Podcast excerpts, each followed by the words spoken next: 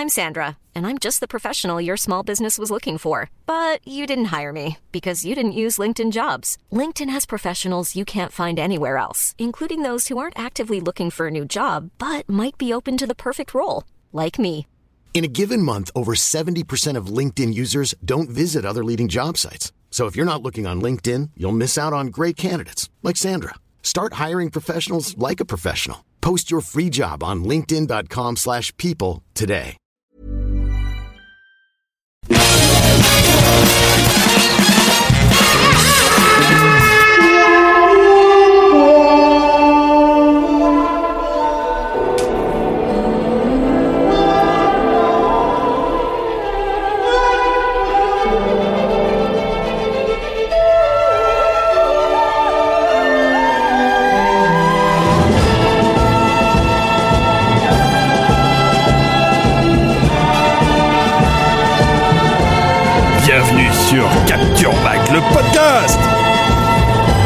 Pourquoi ce générique euh, hors du commun Peu habituel, même, euh, même si en deux numéros on n'a pas réussi à instaurer vraiment des habitudes.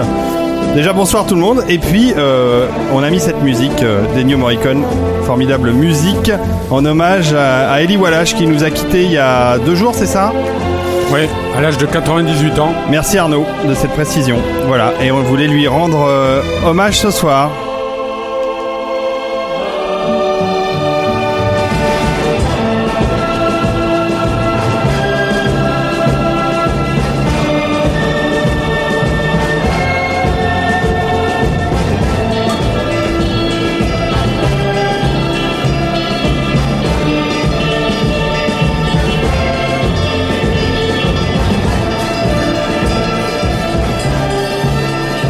On va pas écouter tout le morceau, hein On va, on va commencer cette émission.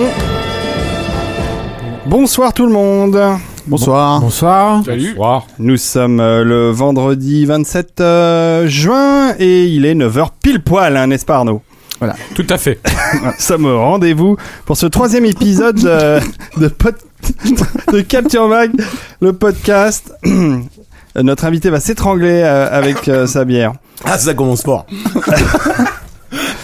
Qu'est-ce que je voulais dire? Je ne sais plus. Euh, le podcast euh, du, du site capturemag.net. Maintenant, je le connais par cœur. Et euh, j'ai euh, mes habituels euh, euh, co-religionnaires de Alors, podcast. Très belle réalisation, hein, euh, David. Il y a quelqu'un qui dit sur le, le chat, le rose, c'est beau comme du De Palma. Oui, merci. On va peut-être expliquer pourquoi c'est Alors- c'est comme du de Palma. Voilà, hein. c'est alors aujourd'hui la réalisation sera un peu moins bien que d'habitude parce que Monsieur Smith, euh, notre réalisateur habituel, est en salue. vacances. Qu'on Qu'on salue. salue, qui doit nous écouter. Il nous écoute sûrement, il est sûrement en train de regarder euh, le massacre que je fais avec ses caméras. Et donc euh, je ne peux pas être au four et au moulin et passer d'une caméra à l'autre. Alors quand les gens discuteront, je, je changerai de plan, mais pour l'instant je vous laisse un plan général de toutes les caméras. Et donc à côté de moi j'ai Julien Dupuis, bonsoir Julien. Bonsoir. J'ai Arnaud Bordas. euh, Bonsoir, David. euh, rasé de près. J'ai Stéphane euh, Moïsakis, Bonsoir, comme d'habitude. Bonsoir. Et j'ai Rafik Djoumi. Ah oui, c'est vrai. Exactement. Et on a un invité qui est Yannick Dahan. Bonsoir Yannick. Salut. Et qu'on applaudit. Et qu'on Oh, applaudit, moins, oui. Allez. Minimum quand même. Invité qui va revenir. Hein, Bon, c'est un invité un peu spécial hein, ce soir parce qu'il a un peu les clés de la maison quand même, donc. euh, Quand même, oui. Voilà. C'est pas comme si on se connaissait pas. Hein. Voilà. On, on l'a croisé dans la rue et on lui a demandé de venir. Oui, alors justement, euh, bah, explique-moi, Yannick, commençons par ça. Euh, euh, pourquoi es-tu là? Que fais-tu? D'où viens-tu? Euh, Où vas-tu? Parce qu'on l'a Allez, vas-y, on très, écoute. vaste, euh, très vaste question, mon cher ami. Je pense que tu devrais la poser à Stéphane. Euh, écoute, je suis là parce qu'on se connaît tous depuis très longtemps. On a tous été critiques de Sinoche en même temps. On a tous bossé à MAD ensemble. On a tous bossé à MAD, il fut un temps. Tout ça. dans un magazine que je ne, Voilà. dont je ne me rappelle plus, c'était une autre vie. Alors pour te la faire brève, ça fait un moment que Stéphane il me dit bah tu viens faire le podcast avec nous, tu vas dire des trucs. J'ai dit oui, ça dépend de ce qu'il y a à l'intérieur. Il me dit ouais, on fait Terry Gilliam et Will Ferrell. Je suis pas franchement spécialiste ni de l'un ni de l'autre. J'aurais préféré une spéciale euh, Conan le barbare Steven Seagal, mais bon. Ouais, mais bon. Et, euh, et voilà, non mais sinon ça me fait plaisir d'être là et puis je suis sûr qu'on va dire beaucoup de choses, néanmoins très intéressantes. Merci d'être venu en tout cas ce soir. Euh, un, un programme euh, pré-vacances euh, pour vu, ce soir mais il t'a fait, il t'a fait la, la présentation là. Mais c'est ça un pro. D'un hein. seul coup, hein, tu vois. Bam, Ouais, tout, Ouais, le- tu veux que je hein. te fasse une intro, je te la fais. Pas de problème, et sans Gilliam. test, sans préparation. Il- il s'est Juste, déjà- une, juste une bière, ça suffit. Voilà, exactement. Euh, oui, en effet, ce soir, nous allons parler et de Terry Gilliam et de Will Ferrell, euh, deux sujets euh, qui sont différent. Bon, ouais, hein. On va dire ça. on aime bien faire différent. Toi, Schwarzenegger, Satoshi Kon. euh, Voilà, c'est ça, ça, ça Voilà. C'était encore, trop proche. Exactement. Euh, Avez-vous, euh, les amis, eu du retour euh, du deuxième épisode du podcast? Les gens avaient l'air contents euh, sur le site. Moi, attendaient trop, ils ont attendu trop longtemps le- l'i- le- la mise en place sur iTunes. Je sais, c'est de ma faute. Je ne ferai pas euh, cette erreur une deuxième fois parce que je risquerais d'être euh, brûlé vif sur un bûcher. euh, Pas par nous. Non, par les par les poditeurs. Bah écoute, moi j'ai juste entendu, c'est génial.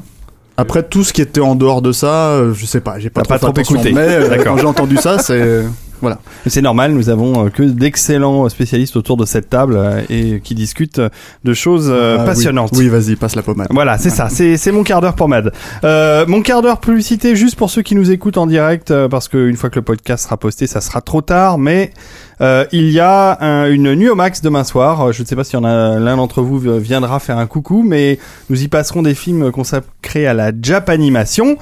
Euh, il s'agit d'Akira, de Ghost in the Shell et d'Appleseed. Alors, euh, on a testé euh, les copies aujourd'hui. Akira est à tomber par terre, mais il faut dire que le, le film a été entièrement remasterisé. Ouais. D'ailleurs, je vous conseille d'acheter le Blu-ray qui est euh, français, qui est chez Dybex. Il y a une, Qui est sorti en janvier, ouais. ouais, qui a une édition collector euh, qui est pas très chère, hein, qui est autour d'une vingtaine d'euros avec un livret euh, de 32 pages. Mhm. Et surtout, ce qui est extraordinaire, c'est que l'image est incroyable. Enfin, c'est un film qui, qui date de 88. Ouais, c'est ça. Et, euh, et on dirait qu'il a été fait hier. Donc euh, sur grand écran, c'est absolument renversant. Euh, Apple Seed, on a eu, euh, enfin, euh, euh, Kazé nous a fourni le Blu-ray, euh, qui est de bonne facture. Le film n'est pas très ancien, donc euh, la, la, l'image est bonne. Et le celui qui pêche dans l'histoire, c'est euh, Ghost in the Shell, qui lui n'a pas bénéficié pour l'instant d'aucune euh, remasterisation. Il y a eu la version 2.0 où ils ont rajouté d'inutiles Bah, euh, images de synthèse. euh, Oui, il a fait son, son George Lucas Mamoroshi. Ouais, c'est bien dommage. Et mais nous passerons demain à la version 1.0, donc celle qui a pas été modifiée, mais qui a un certain grain, puisque du, euh, coup- du coup, tu passes un 35 euh, on passe une source numérique Ah, euh, d'accord, ok. HD 2K. D'accord, ok. Euh, avec un très bon son puisque c'est un, Dolby euh, 6.1 donc Mhm. au Max Linder ça passe très bien par contre au niveau des images bah, le film a il bien, date de ta, musique de Kenji Kawai qui va te défoncer. Ouais, ouais, ouais, ça défonce totalement. Donc voilà, demain soir au Max Linder à partir de 23h30 pour ceux qui écoutent et qui auraient envie de venir à cette nuit au Max auquel vous croiserez euh, bah, des fans de, de la Japan Expo puisque c'est Japan Expo qui a souhaité organiser euh, cette nuit. Et Japan Expo, c'est la semaine prochaine que ça commence. Voilà, bon, c'était ma, ma, ma petite, euh, mon petit quart d'heure de pub. Maintenant, je vais vous passer la main pour les news.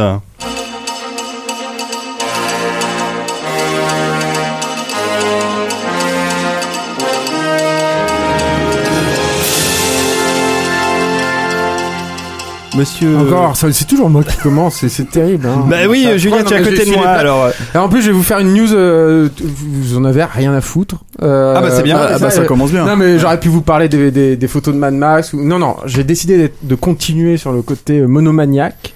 Ah oui. Euh, je vous avais parlé de Ega sur les deux précédentes news. Là, je vais vous parler de Tokusatsu, qui est donc le, un genre avec les de, de super-héros sur les super-héros japonais. Euh, qui est un genre qui existe depuis euh, très très longtemps, euh, qui a produit énormément énormément de choses. Euh, et qui est un peu... Pardon Non, rien, euh, il y a Arnaud qui est en train de démonter le studio. C'est bon là ça va? Mais ça devrait, normalement, si t'as rebranché, ça devrait marcher. Dis-moi si je peux continuer. Mais Arnaud, hein. continue, continue, Julien. Laisse parler Julien. Voilà, bon, bref. Et donc, le, le, le toku est un genre qui est un peu, comme il me semble, euh, tout, tout, tout ce qui est pop culture japonaise en, en perte de vitesse. C'est-à-dire qu'il y a une espèce de crise euh, euh, au, au Japon au niveau de la création qui, est- qui se fait, qui est de plus en plus sensible, je trouve. Et donc, il faut se retourner plutôt vers le, vers le reste de l'Asie pour voir comment tout ce qui a été produit dans les, décennies passées on peut être réapproprié par le par la Corée par le la Malaisie par euh, l'Indonésie euh, où, on, voit des, tokus qui, comm- qui commencent à apparaître. Et là il y a un toku qui, euh, est prévu pour le début 2015 euh, produit et réalisé en, Corée du Sud qui a l'air assez intéressant qui s'appelle Gunblade Euh, qui est Ouais. euh, qui a voilà c'est c'est le c'est un peu toujours la même chose hein. c'est des, des jeunes euh, qui ont des, des gadgets et puis euh, il y a les des gros monstres qui arrivent et puis ils se transforment ils foutent une armure de combat et ça bastonne euh, sévère euh, ce qui est intéressant c'est que C'est XOR, quoi. Ouais, en gros oui c'est un Toku XOR c'est un Metal Hero euh, ce qui est intéressant de, de je voulais faire cette news parce que c'est l'occasion de parler de d'un personnage un peu particulier qui s'appelle Koichi Sakamoto Ouais. qui est un japonais pour le coup, mais qui a beaucoup travaillé à l'étranger, y compris aux États-Unis euh, depuis Guyver 2 de, de, de Steve Wang, euh, qui, est, qui a été réalisé, si mes souvenirs sont bons, au début des années 90, et qui est un peu le Michael Bay du tokusatsu. C'est-à-dire c'est un mec qui rajoute tout le temps énormément de, bon, il a euh, beaucoup beaucoup d'action, mais aussi énormément d'explosions. Et qui a beaucoup travaillé euh, comme ça euh, à l'étranger. Qui bien, quoi. ah ouais, quelqu'un de très très intéressant, très énergique, euh, qui découpe énormément, qui fait des, des, des bastons totalement surréalistes, comme dans tout euh, Toku qui se respecte, mais en même temps euh, très acrobatique, très joli, très très sympa. Euh, et qui a essayé de monter euh, plusieurs projets. Donc il a beaucoup travaillé aux États-Unis. Après il a, il a essayé de retourner au Japon. Il a essayé de monter plusieurs projets avec la Toho. Ceux qui suivent, euh, je sais qu'il y en a quelques-uns qui suivent euh, tout ça, toute cette actualité-là et qui nous, regardent sur Capture, euh, se souviennent peut-être d'un- projet de film qui s'appelait Rebellions, qui qui- que la Toei avait essayé de monter. Il y a un petit euh, démo euh, qui est encore visible sur YouTube. Et euh, il, a, il a réussi à rien remonter euh, du tout à- au Japon, etc. Et du coup, bah, il s'est retourné vers la Corée du Sud. Et on verra ce que ça Pays donnera. d'accueil. début- Le pays du matin Début calme. 2015. Très intéressant de voir en tout cas comment ça fait euh, ce, ce, ce genre-là qui était euh, vraiment endémique du Japon, commence à faire tache d'huile, à, à s'étendre dans toute l'Asie. Bah, voilà. Il y a, il y a, euh, il y a- euh, est-ce que les Eh France ben, C'était 5 très intéressant, Julien, tu vois. On Merci Julien. Est-ce que les France 5 c'est un toku euh, Ah complètement bien sûr et les français. France 5 alors ce qu'il faut savoir juste euh, je fais une petite parenthèse les France 5 ont un, un, un groupe de fans au Japon Mais ils appellent ça du Sentai, il y a non du C'est- la alors même c'est chose la même chose Ah oui d'accord. Le Toku euh, regroupe aussi le Sentai. Le Sentai, c'est plus enfantin. C'est un groupe de héros colorés. Donc le- le- l'archétype, c'est Bioman. C'est ce qui est Ouais. le plus connu euh, chez nous. C'est ce qui a été beaucoup récupéré par le, le, Saban qui travaille surtout aux États-Unis Avec les Power Rangers. et qui a été euh, ouais, pas mal euh, bousillé. Mais euh, Sakamoto a travaillé notamment sur Power Rangers. Voilà. Donc c'est euh, voilà, c'est À suivre. c'est- c'est c'est assez intéressant l'évolution du Toku. Les France 5, ils ont un magazine. hein. Ouais, Au bah, Japon. euh, Ah oui, carrément. Ouais, enfin des espèces de hors-série, des photobooks quoi, avec des, des images de making of et tout. Super. Voilà. Monsieur Bordas. Voilà. De Donc, quoi allez-vous nous parler ce soir De John McTiernan. Comme c'est original. Non, bah, ah bah, on, on s'y attendait pas celle-là. Bah, c'est quand même, euh, c'est quand même la grosse news de de la semaine. Je sais pas si t'as entendu parler c'est d'un collectif qui s'appelle Free McTiernan. Hmm, je sais pas, ouais, vaguement. Mais euh, donc oui, je disais, c'est c'est quand même euh, la grosse news de de la semaine puisqu'on on a appris cette semaine euh, que euh, John McTiernan, qui a, on le rappelle, a été libéré euh, de prison euh, en février dernier. Ouais, enfin. Voilà, euh, et que donc euh, Grâce à nous. Euh, ouais, bah, euh, je pense surtout grâce à ses avocats. Il a été libéré un mois avant l'échéance de sa, sa peine, mais bon. Euh, bon, après, tout- toute l'histoire juridique, on en a déjà parlé ici avec toi, David, euh, dans Oui. le podcast de l'ATG. On va pas revenir dessus. Mais euh, c'est quand même, c'est quand même superbe qu'il arrive à Paris comme ça. pour donc dans un premier temps, il passera par Deauville pour euh, faire une euh, carte blanche, je crois là-bas, au festival euh, américain du, du film de Deauville. Euh, puis après, il viendra à la Cinémathèque, euh, à la Cinémathèque française à Paris, euh, pour une rétrospective intégrale en sa présence qui va durer à peu près une quinzaine de jours, je crois. C'est cool. Hein. Euh, euh, il va assurer une masterclass, une leçon de cinéma au tout début de cette rétrospective. Euh, donc il sera là et puis euh, je pense qu'il tenait à venir aussi pour pour remercier tous ses fans euh, français. Euh, qui, qui l'ont soutenu pendant toute sa, sa, sa peine de prison, pendant tous ses déboires juridiques. Euh, et puis, euh, faut quand même dire que voilà, c'est quand même un, un, un immense honneur pour un cinéaste américain, euh, la Cinémathèque française. Euh, Scorsese disait, euh, Friedkin disait que c'était le temple du cinéma. Scorsese disait que c'était la, la demeure spirituelle euh, euh, des réalisateurs du monde entier. Euh, c'est une, une institution véritablement et qui est qui est une une, une marque euh, euh, honorifique très, très considérée euh, de l'autre côté de l'Atlantique. quand même. Tout à fait, oui. Est-ce qu'on sait ce qu'ils vont passer pour l'instant? Est-ce qu'ils vont passer. Predator 3D Non, mais surtout, est-ce qu'ils vont passer euh, ce qu'il a fait avant Nomads euh, C'est- c'est Non, non, non, non, alors on n'a on n'a pas encore la, la, la, la programmation, le Mhm. détail de la programmation. Il y aura tous ces films évidemment, mais euh, sinon ces courts métrages, je pense que tu parles de ça. Mhm. Euh, on sait pas. Ces Du... pubs. Ouais, on sait pas du tout ça. À moins, oui, à moins qu'il les fournisse lui-même, euh, notamment Non, son serait- sur les génial. De pouvoir après, euh, il y a des trucs, euh, je sais que, alors bon, c'est vrai que, enfin, il y a deux membres de- du collectif Free McTiernan autour de cette table, Rafik et moi-même. Euh, on, on va essayer de voir euh, avec euh, les McTiernan si c'est possible. Franchement, euh, ça m'étonnerait, mais si c'est possible d'avoir euh, euh, le director's cut euh, mythique du 13e guerrier, celui de la Action Hero. Et encore une fois, ça m'étonnerait, hein, euh, euh, mais, Mais Est-ce que, est-ce que ces cuts existent vraiment encore quoi? C'est ça la question. on, on sait quoi. pas, on va voir. Euh, voilà. Et, euh, Et on l'attend dans Capture Mag. Ouais, bah ça, je sais pas, on verra. Mais euh, Ah, bon, faut pas, faut jamais dire jamais. Faut demander, hein. Ouais, ouais, on verra bien, on verra. Déjà, Mais, quand Arnaud annonce, on a appris cette semaine, bon, il faut dire que Arnaud était quand même un petit peu au courant euh, avant cette semaine. Ouais, ouais, bah, le collectif. il y a eu, il y a eu quand même quelques, peut-être dire que le collectif, voilà, a Ouais. peut-être mis en place une éventuelle euh, Bon, il y a, quel- il y a quelqu'un là-dedans qu'il faut. possibilité d'aller à la cinémathèque. Ouais, ouais, mais il y a, il y a quelqu'un qu'il faut remercier énormément là-dessus. Oui, Il y a quel- il y a quelqu'un qu'il faut remercier vraiment là-dessus, c'est Jean-François Roger, le sélectionneur à la Cinémathèque, parce que c'est quelqu'un qui, à l'époque où euh, John McTiernan était président du jury à Gérardmer en 2010, donc il y a 4 ans, avait dit euh, il faudra faire une rétrospective McTiernan à la Cinémathèque. Euh, une fois qu'il a été, euh, comme John McTiernan est rentré en prison euh, l'an dernier, au printemps 2013, euh, en discutant avec lui, il m'a dit, il m'a dit non, on va, on va le faire, on fera une rétrospective quand il, quand il sera sorti de prison. Et un an plus tard, il a tenu parole, donc ça c'est quand même. Et puis c'est, c'est, c'est quand même une institution avec tout ce que ça peut avoir de pesanteur euh, décisionnaire, administrative, la Cinémathèque. Et c'est quand même euh, un, un véritable événement qu'il ait réussi à imposer ça. Donc je pense qu'on peut le saluer parce qu'en plus au-delà même de McTiernan, c'est quelqu'un qui fait énormément euh, Mhm. Jean-François Roger pour la, la reconnaissance du cinéma de genre en France, euh, qui se démène beaucoup, qui fait beaucoup de rétrospectives euh, consacrées à certains cinéastes qu'on n'aurait pas forcément imaginé à la Cinémathèque, tout ça. Donc voilà, c'est euh, chapeau bas. à- Chapeau bas. Chapeau bas, Roger Carrel. à C'est bien, à ça, je pense, ça peut contribuer à redorer son image euh, à l'international. à voilà, et alors je voulais terminer là-dessus, effectivement. Le, le grand truc là-dedans qu'on peut se dire, finalement, c'est que de tout ce mal, de tout ce, ce calvaire juridique, ce, euh, ce chômage forcé qui aura duré 10 ans, puisqu'il a pas réalisé de film depuis plus de 10 ans, euh, John McTiernan, euh, ce qui en aura débouché de ça, finalement, c'est... Parce que, finalement, est-ce que si tout ça était arrivé, est-ce qu'il aurait eu sa rétrospective à la Cinémathèque? Parce que ça, c'est clairement la porte ouverte à une reconsidération euh, euh, critique et, et, et, et artistique de son œuvre. Probablement pas.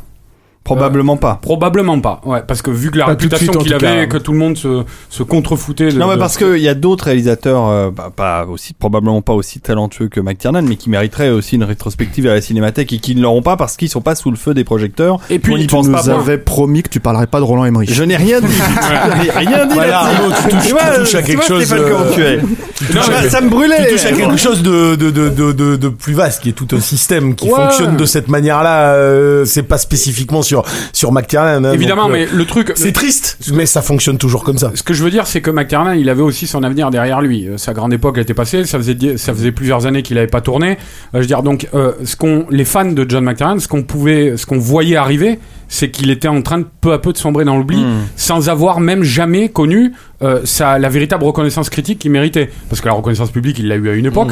Mais euh, euh, donc ça, ça manquait terriblement. Et on se disait, bah voilà, il- ça sera un des oubliés de l'histoire du cinéma, sans doute quoi.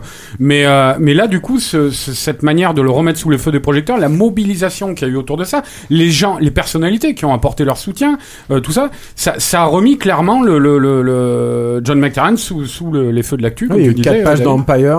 voilà, dans, plus, à fait. Julien, pas 4 pages, Ouais, hein, six c'était pages, six 8 pages. pages au moins, je crois. Ah. Ouais, ouais. Un, un interview et tout.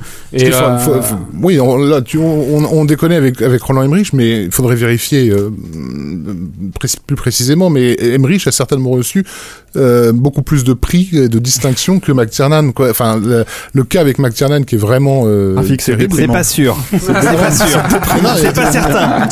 La vérité, c'est que voilà, Forcément Quand, sûr. le, le fait, le- quand on dit que McTiernan n'a jamais eu la reconnaissance euh, qui, qui, qui- qui- qui devait être la sienne, c'est pas euh, c'est pas qu'on demande à ce qu'il ait eu la Palme d'Or ou, ou un Oscar du meilleur film. C'est qu'il c'est que c'est quelqu'un qui sur lesquels on pouvait faire des dossiers de.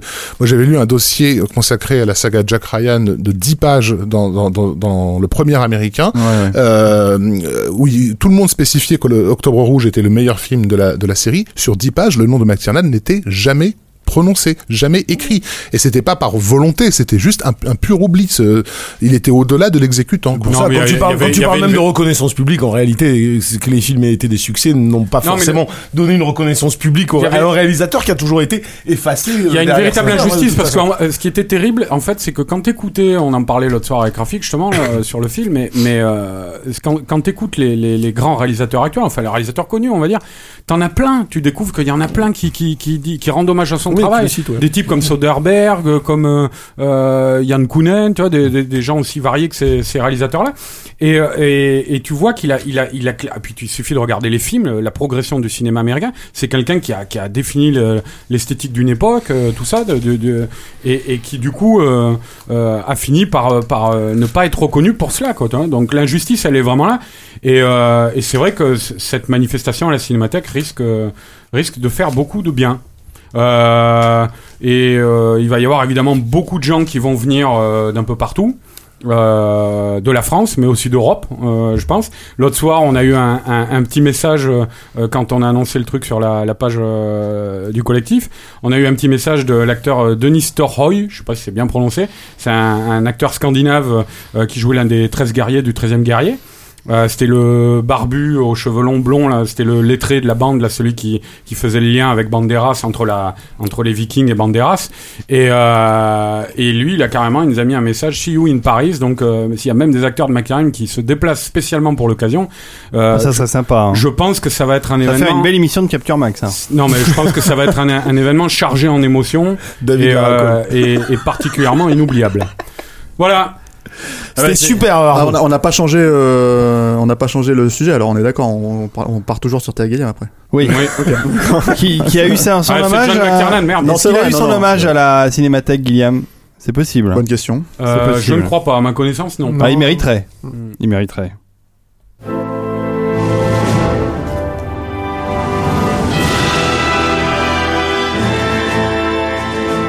Toute cette candeur pour euh, la news de Stéphane. Et moi, je vais vous parler d'une tragédie. Eh ben, tu vois, à chaque fois, voilà, à chaque fois, je lui mets la musique tragique pour la news et ça Euh, rate pas, quoi. C'est que. Ce type est sombre. Ouais, c'est terrible. Mais moi, moi, j'attendais un film cet été, un seul, et c'était Jupiter Ascending, et il a été repoussé. Ah oui, parce Donc, que ça euh, va être une grosse daube, c'est pour ça. Ah. Oh, ça y est, je troll en live. T'attendais pas Expandables 3, tu te Tu fous de ma réalises gueule pas, David. Mais on en a déjà parlé. Yannick. Oui, PJ Sorting, 3, je sais, mais quand même. Stéphane, il m'a appelé en pleurant ce jour-là. quoi. je l'ai ramassé à la petite cœur. J'ai dit, mais non, mais pleure pas, mon petit loup, ça va. Tu aller. finiras par le voir, ta grosse daube. Avec Non, mais alors je présente, je, pré- je- ouais, alors je présente euh, quand même Jupiter Ascending pour ceux qui savent pas ce que c'est. C'est euh, le nouveau film des Wachowski qui ont pas fait de film depuis. Bon, ils ont fait Cloud Atlas, mais ils avaient pas fait de film en duo euh, eux-mêmes euh, depuis euh, Speed Racer. Avec la Warner, c'était un budget Un énorme. C'est quand même. euh, c'est un chef-d'œuvre, t'as raison, voilà, bravo. Et, euh, et euh, qui reviennent en fait avec un blockbuster à 150 millions de dollars qui a été repoussé à peu près 6 semaines avant sa sortie aux États-Unis. C'est un fait euh, assez rare en fait pour être signalé parce que Avec une princesse dans l'espace euh, qui Ouais, vie. en, Ça en gros, en c'est un retour de, de un retour vers le space opéra, hein, ce qui est un genre. euh, Et C'est une adaptation de. Alors je sais plus, c'est Cendrillon ou. euh, Enfin, c'est une adaptation cachée d'un conte de fées. hein, D'accord. Bah, on voit dans la bande-annonce, c'est Récure les chiottes, là. euh. bah non, Ah oui, mais, oui, non, mais- non, Bon, moi, mais- j'aimerais savoir s'il y a une idée pour la, pourquoi euh, il a été repoussé. Merci Yannick de recentrer le débat. Euh, Ah, en le fait, professionnel, le la- professionnel. la, la, la raison euh, avancée par la Warner, c'est que les effets spéciaux ne sont pas terminés. Ce qui La coupe de cheveux de Channing Tatum. Tu Ouais, c'est Non. à mon avis, à mon avis, c'est une excuse fallacieuse. Mais bon, évidemment que c'est une excuse fallacieuse, même si Julien lui-même a eu euh, des retours à ce propos. Ju- Julien, tu as des indiscrétions? Vas-y, c'est le Alors, moment. je ne peux pas citer mes indiscrétion de Julien. J'ai eu des échos du, de, euh, assez directs par rapport à la prod euh, en euh, fin d'année dernière et c'était un gros, gros, gros bazar. Voilà. Hmm. Le, euh, apparemment, le tournage s'est pas bien passé et la post-prod a été, c'est encore plus mal déroulé que ça. Et, euh, et les personnes avec qui j'ai pu en parler euh, doutaient que le film puisse euh, sortir euh, Dans les temps. Dans les temps. Voilà. Alors ça, c'est le- c'est le- c'est l'explication officielle qui a été donnée. Euh, maintenant, on sait que le film est repoussé pour le mois de février. On sait aussi que c'est un projet, on va dire, euh, qui n'est issu ni d'une, d'une- c'est pas un remake, c'est pas un reboot, c'est pas, un- c'est pas une adaptation de comic book, c'est rien de tout ça. Oui, mais il y a Euh, le nom des Warshawski à l'entrée du film. C'est que, comme pour Matrix, il y avait rien derrière. Enfin, même si ça a pompé. Euh, Matrix, dans il, 3000, il, est- euh, il est pas sorti en été, il est sorti justement dans, ce- à cette période. Ah oui, d'accord. Ah oui, ça, je me souvenais plus. Ça. Et en fait, le truc avec Matrix, c'est surtout que là, c'est la, c'est la, c'est le, c'est le rapport inverse. En fait, ce qui se passe, c'est que justement, les Wachowski étaient pas connus, donc c'était un vrai, ce qu'on appelle un sleeper hit aux, aux États-Unis. En fait, c'était euh, même la Warner s'y attendait pas. Et ça avait coûté 60 millions de dollars. Voilà. C'était un, un relatif petit budget. euh. Voilà. Et le truc, c'est que là, maintenant, par contre, effectivement, il y a le nom des Wachowski euh, qui euh, ne sont plus vraiment synonymes de succès, puisque Cloud Atlas n'a pas marché, puisque Speed Racer c'est carrément banané. Euh, et que en gros euh, le premier en fait l'autre raison officieuse une des choses qu'on- que, qui se dit en fait dans le milieu c'est qu'apparemment euh, la Warner savait qu'elle allait faire un bid avec Edge of Tomorrow. Elle ne pouvait pas se permettre un second bid cet été avec Jupiter Ascending. Donc ils ont repoussé le, film pour recentrer le, la façon de le vendre en fait au public. Voilà. Donc tout ce Ça pose, peut ça pose tout- aussi toute cette question des, de, des, des tentatives de créer des nouvelles franchises. C'était marrant d'ailleurs parce que la, la patronne, je crois, de Warner, c'est une patronne, me semble-t-il. C'est un Je sais patron. plus hein. vraiment où, hein. Si c'est un patron, c'est la sous-patronne, si tu veux. Enfin, bon, Mm. il y a eu une longue interview que j'ai eue dans un article où elle disait cette chose assez étonnante où ils, ils arrêtaient pas de faire des études de marché. Et dans toutes les études de marché ressortait le fait que le public américain, on parle de public américain, était complètement gavé de systématiquement voir les mêmes films, voir les mêmes acteurs, tout, en train de dire tout se ressemble, les Marvel se ressemblent, toutes les choses. On veut des choses fraîches, on veut des choses nouvelles, et que systématiquement, dès qu'on offrait une nouvelle IP, entre guillemets, une nouvelle franchise, dès qu'il n'y avait, que ce n'était pas une suite, une adaptation, ou il n'y avait pas une, ou même s'il y avait une star ou pas de star, peu importe, ça se ramasse la gueule. Bah, c'est un peu depuis Ça se 10 ans ramasse, ce qu'on est en train de bouffer. Hein. De toute façon, Tout Avatar, ça. Avatar, ça a été vraiment l'exception Ouais, absolue. ouais. Euh, mais tout le reste, ça n'a été que tous les seuls succès. euh, les seuls succès Non, mais ce que je veux dire, c'est des- enfin, des grosses franchises. Psychologiquement, c'est quand même étonnant. Enfin, c'est assez marrant Ouais, quand tu te mets dans l'esprit de, tu vois, on est tout le temps en train de se plaindre de ne pas avoir des choses bien, euh, la, critique internationale, la connaît. critique internationale passe l'année à demander à ce que les films d'action soient plus intelligents et quand ils le sont, c'est les premiers sur lesquels elle chie. Donc c'est, enfin, le, Ouais, le public. il y a, y aussi, qu'on- il y a aussi une manière qu'a le système de, de désamorcer ces films originaux euh, avant même qu'ils soient sortis. Hein. Je veux dire, on en a eu l'exemple avec des films Ah oui, oui, oui. Pacific Rim, tu vois. Mmh. euh, on peut, là, on, on a appris, là, il y a John aujourd'hui Carter ou aussi. hier, on a appris que ça y est, on a la date de, de sortie Ouais. de Pacific Ça, Rim ça 2. m'a fait un peu sourire, tiens, justement. Ouais, le 7 avril 2000 euh, 2015, donc, il y aura 2017. 2017, pardon. il y aura- 2017. il y aura Alors les mecs, ils prévoient des Non, films pour 2017. Ouais, bah, c'est- pas ça Enfin, l'important. tu sais, la Marvel, elle a, elle a son planning jusqu'en 2028. Oui, la. Marvel, mais, Enfin, mais là, si tu veux, ça fait quand même. des- Est-ce que c'est pas de l'annonce pour l'annonce, quoi? Qu'est-ce Non, mais c'est pas ça l'important, David. Non, mais pas dans l'annonce pour l'annonce sur Non, mais- Pacific Mais tu sais, c'est des films qui demandent deux ans et demi de confection. Ah, hein. L'important euh, par rapport à ce qu'on disait, euh, ce qu'on disait à, l'instant là, c'est que euh, euh, ce film-là été considéré le premier. Je parle comme un bid.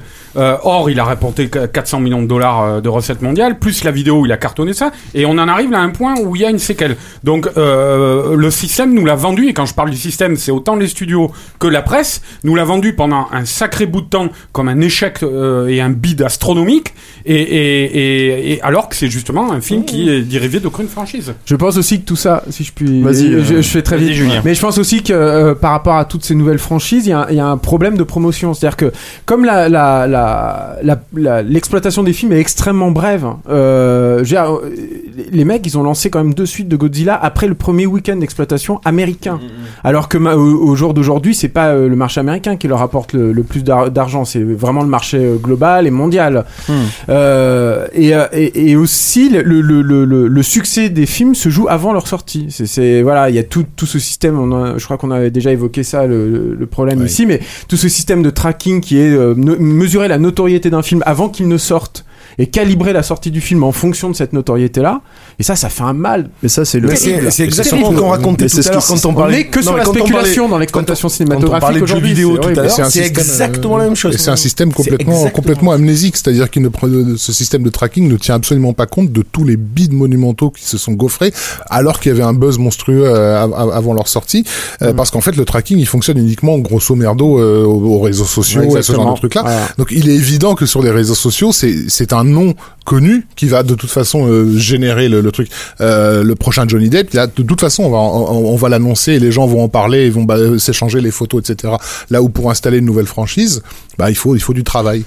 Ouais, et puis on n'a plus cette exploitation à marathon, à plusieurs vitesses. Voilà, on a oublié que Star Wars était que ça serait cette, 300 cette, euh, Enfin, cette, cette problématique de tracking en fait qui serait à l'origine de, de- du report de, de, de Jupiter Ascending et tout ce Mhm. qu'on peut euh, craindre en fait c'est juste que le film ne soit pas remonté et, Comme pour tout, retour- c'est le fantasme quoi. qui compte plus que la réalité de ce que tu vois. Mm. C'est- c'est- et c'est pareil pour toutes les formes d'art aujourd'hui. On en parlait tout à l'heure, le jeu vidéo, c'est exactement la même chose. Le succès d'un jeu vidéo se détermine sur le nombre de précommandes que tu as fait avant même que le jeu soit sorti. Et on sait déjà si ce sera un succès ou pas. C'est exactement Et pareil. s'il est accolé à une console, euh, là c'est gagné parce que vous savez que vous allez en avoir euh, suffisamment Ah, mais, euh, C'est hallucinant. d'acheter. Ouais, ouais, C'est évidemment. hallucinant. Euh, je, Marvel, reviens- je, je finis pour euh, là-dessus, mais Marvel a très très très très très bien compris ça, a compris la puissance du fantasme sur le produit réel. je- j'en reviens à Jupiter Ascending, euh, Stéphane. Comme Euh, c'est bien dit. Vous qui êtes euh, Arnaud, vous. Julien, vu qu'il y a quand même euh, des, des euh, invités à des avant-premières, il n'y a rien eu de projeté avant juillet bah, parce que sur le Star Trek Non, Into non, Darkness, il y a eu des, non, non, des et 10 c'est- minutes, mais 15 c'est- minutes. Non, non, non, non, non, c'est rien du tout. c'est très étonnant parce que un, je- c'est difficile. Je pense que le, le- la, la grosse euh, la grosse promo serait lancée maintenant et je pense qu'ils ont ils ont arrêté les machines avant. Mais c'est très très rare en fait de, de, de, de repousser un blockbuster comme ça. euh, C'était arrivé à- pour G.I. Joe 2. C'était arrivé pour G.I. Joe 2 et on a vu on a vu que ils, sont- Ah, ils ont, ils en ont tiré un grand film. Hmm. Donc euh, Vous avez vu que- mois de Vous avez vu que sur G.I. Joe 2, dans la scène euh, finale que je vais spoiler totalement, où il y a tous les présidents des États-Unis, il y a euh, donc le président français qui a sa mallette de, de- du feu nucléaire. Et euh, quand il ouvre sa mallette du feu nucléaire, euh, il y, a des- il y a des mots en dessous des boutons qui correspondent à des, à des fonctions. Et donc pour, euh, pour euh, la fonction d'armement, qui est en, en- en américain se traduit par arme, en français ils ont mis bras. Je vous jure, il faut aller voir. c'est énorme quoi. Putain, mais ça me donne envie de le voir maintenant. Ah non, non, non, moi je l'ai vu, moi, moi je l'ai vu. Joe 2. irregardable. Ouais, c'est à chier. C'est irregardable. Voilà. Voilà, c'était euh, donc le film sortira euh, en février et évidemment on reviendra dessus à ce moment-là. En quoi. DVD. On croise les doigts pour qu'il sorte en février. si en DVD. Il faut quand même préciser au passage que la, la bande-annonce, enfin la deuxième bande-annonce, je crois, qui est tombée. bon, enfin, personnellement, c'est juste l'une des plus belles bandes-annonces. Ah, alors année, voit le quoi. bois, hein, c'est Ah ouais, c'est clair. Vraiment. c'est Alors, euh, oui, bah, je, je, je le dirai après, Rafik. euh, justement, je vous parlerai de, de, de bande-annonce. Rafik, c'est à toi. C'est à moi. Donc euh, moi je, bah, je vais revenir sur euh, le projet Ant-Man que Edgar Wright a quitté avec fracas. Ah oui. Tout le monde avait l'air triste. Oui, Et pour de bonnes raisons. Euh, donc on va refaire un bref euh, historique sur ce, ce qui s'est passé autour de cette affaire. Donc Edgar Wright avait été annoncé sur le projet Ant-Man en 2006. L'affaire Ant-Man. Donc c'était pas c'est pas c'est pas d'hier quoi qu'il euh, qu'il euh, qu'il bosse là-dessus. L'affaire Euh, Homme-Fourmi, quand même. Donc dire, euh, Sérieusement, quoi. Oui, vas-y, Rafik, excuse-moi. Il est à noter que c'était à l'époque sous le, le régime euh, Avi Arad hein, qui, qui dirigeait les prods de Marvel.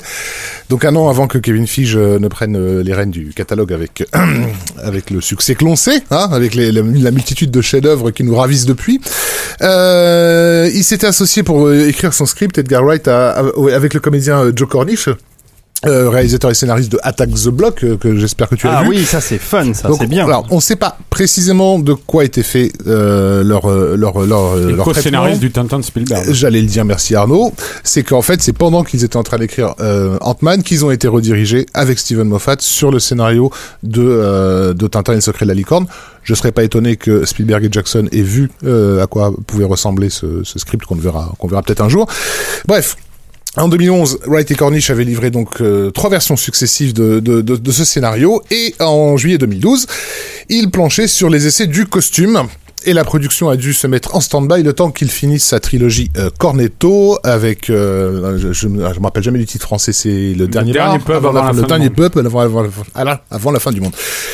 Donc fin d'année dernière, Que j'ai pas vu. juste à la sortie Bah, de bien tort. Mais je, je, je sais. Mortel. Je sais. Juste à la sortie du dernier pub, donc Edgar Wright euh, partageait sur Twitter euh, certaines photos de ce test de costume sur euh, sur fond vert et la production bleu.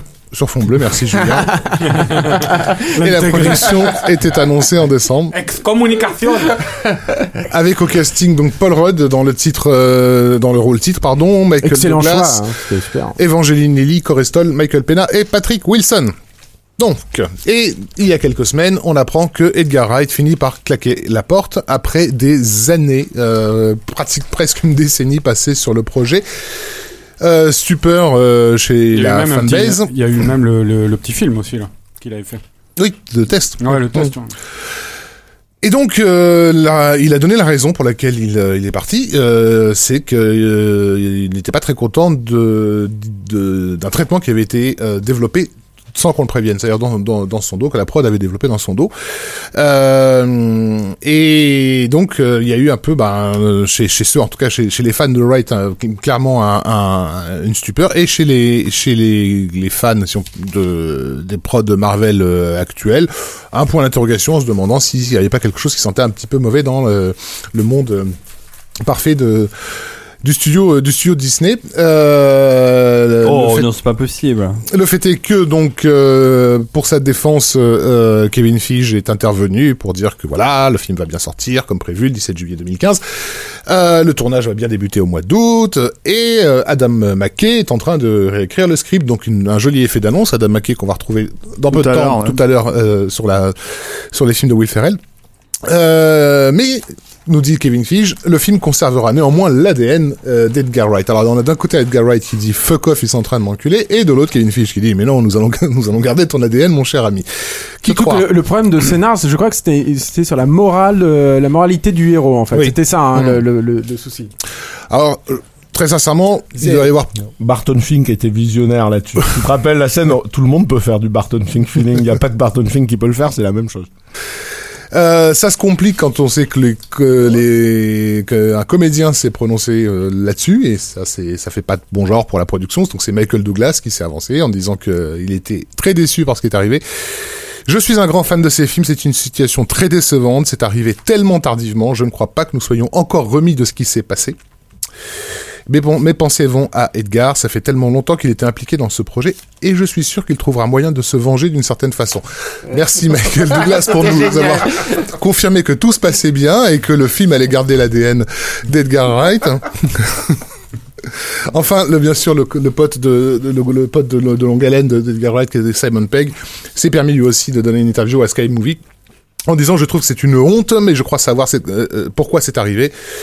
Sans doute qu'ils avaient leur vision en tête, mais lorsque vous, embauchez un réalisateur, c'est pour qu'il apporte sa vision et qu'il fasse le film comme il l'imagine.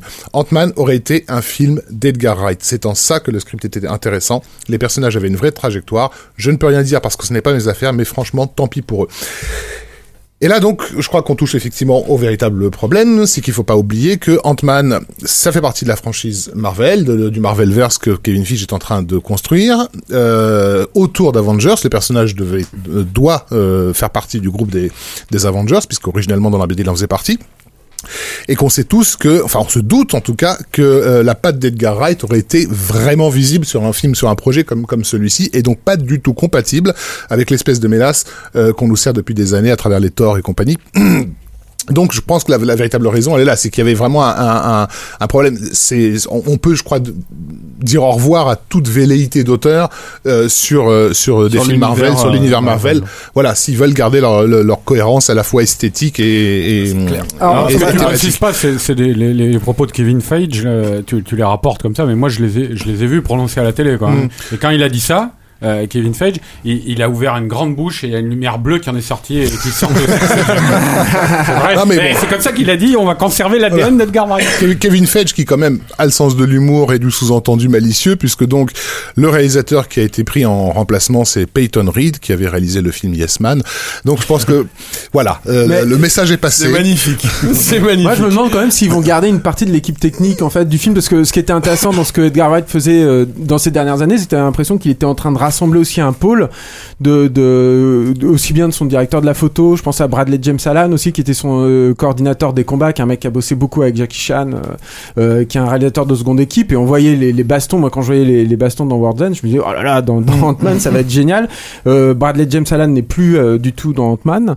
Et euh, j'ai l'impression qu'il y a beaucoup, beaucoup de ces techniciens qui sont partis, qui ont été solidaires avec, euh, avec Edgar Wright, et je sais pas du tout ce qui va rester de tout ça dans le, dans le film final. Quoi. Bah, il- de toute façon avec non, mais c'est quand même des mecs qui, tu vois, qui devaient bosser Non, dessus mais- depuis des années et des années. Quoi. Peyton Reed, C'est- Peyton Reed qui le remplace, donc ceux qui ont vu euh, American Girls, donc ou, ou- Yes Man verront bien que ce type n'a, en tout cas en termes de mise en scène, absolument aucune personnalité. Genre, on, Oh, on est va. vraiment, on, on- on est clairement, au niveau, on est clairement au niveau du téléfilm français.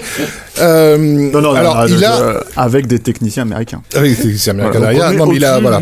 Il a, il a ses soutiens euh, chez les critiques euh, qui parlent avec la- l'accent pointu. Hein, donc, euh, on parle pas de ces critiques-là, vous les connaissez. C'est ceux qui se réjouissaient à l'avance. En parce France que, En France, bien sûr. Peut-être Ah ouais il a des défenseurs en France. Lorsque la, la- la news est tombée, euh, je sais plus euh, qui est machin, euh, un mec des Inrecuptibles a tweeté euh, quelque chose du genre les fans sont en train de pleurer parce qu'il y aura pas de travelling supersonique. Mais c'était pour prendre la défense de Peyton Reed, tu vois, qui lui finalement en scène plus un peu plus classique, euh, posé. plus posé. Voilà, plus. John Ford, quoi. voilà. Plus, Fran- plus un peu plus euh, France 3 euh, région et donc voilà donc euh, c'est mais c'est les mêmes critiques qui se réjouissaient à l'avance que le frelon vert allait, allait être un chef-d'œuvre parce qu'il était réalisé par leur petit chouchou hein. donc on- de toute façon je crois qu'on on peut s'attendre à ce que le, le, su- le sujet même de de de- enfin le personnage même de de, de Ant-Man peut prêter à la comédie à la base. On sait qu'Ed- qu'Edgar Wright en aurait fait quelque chose, à commencer d'habitude, qui joue à la fois du comique et en même temps d'un véritable premier degré. Euh, euh, et moi, je pense qu'avec l'arrivée d'Adam McKay, qui est un, un, un réalisateur que j'aime bien, un mec, euh, un mec fun, je sais pas si en termes de scénario, c'est le plus grand, euh, le plus grand structurateur d'histoire du monde, mais le, le problème d'Adam McKay, c'est que pour moi, hein, personnellement, c'est que c'est un réalisateur depuis 10 ans. Il fait ses films, je vois pas l'intérêt qu'il a à aller faire ça en fait. aller- C'est- aller c'est réécrire des trucs, littéralement, il- le mec s'est installé, Mm. il n'a que des succès à, à la, à la clé. Il a, il a fait, en France, euh, ça parle peut-être pas aux gens, mais Encore Man, euh, euh, Talladega Nights, euh, Step Brothers, euh, Encore Man 2 ou, euh, ou, euh, ou même euh, Very Bad Cops qui pour le coup a un peu marché en France, c'est que des cartons aux États-Unis. C'est ses films à lui, c'est personne d'autre ne les aurait fait, c'est c'est sa personnalité. Quel intérêt il est allé à faire ça? Mm. Je, je, c'est vraiment. surtout que c'est pas par l'écriture, bah, c'est le syndrome. Joss Whedon, ça les fait fantasmer, ça aussi. Alors, Jo-. Joss Whedon qui a pris le, lui aussi le soutien d'Edgar Wright, euh, qui a posé en fait euh, sur son euh, statut Twitter euh, avec un cornetto euh, à la main, euh, très dignement, donc quand même, Ouais, avec la tête voilà, baissée, voilà, avec la tête baissée, en voilà, hein. en deuil. Donc faut lui. Bon, enfin, l'indignation, c'est quand même la marque des faux culs aujourd'hui, hein, tu m'excuseras. Surtout on a invité. Yannick pour, pour, Non, mais que il le point fait. Avengers soit, soit atteint. Non, mais il l'a fait quand même.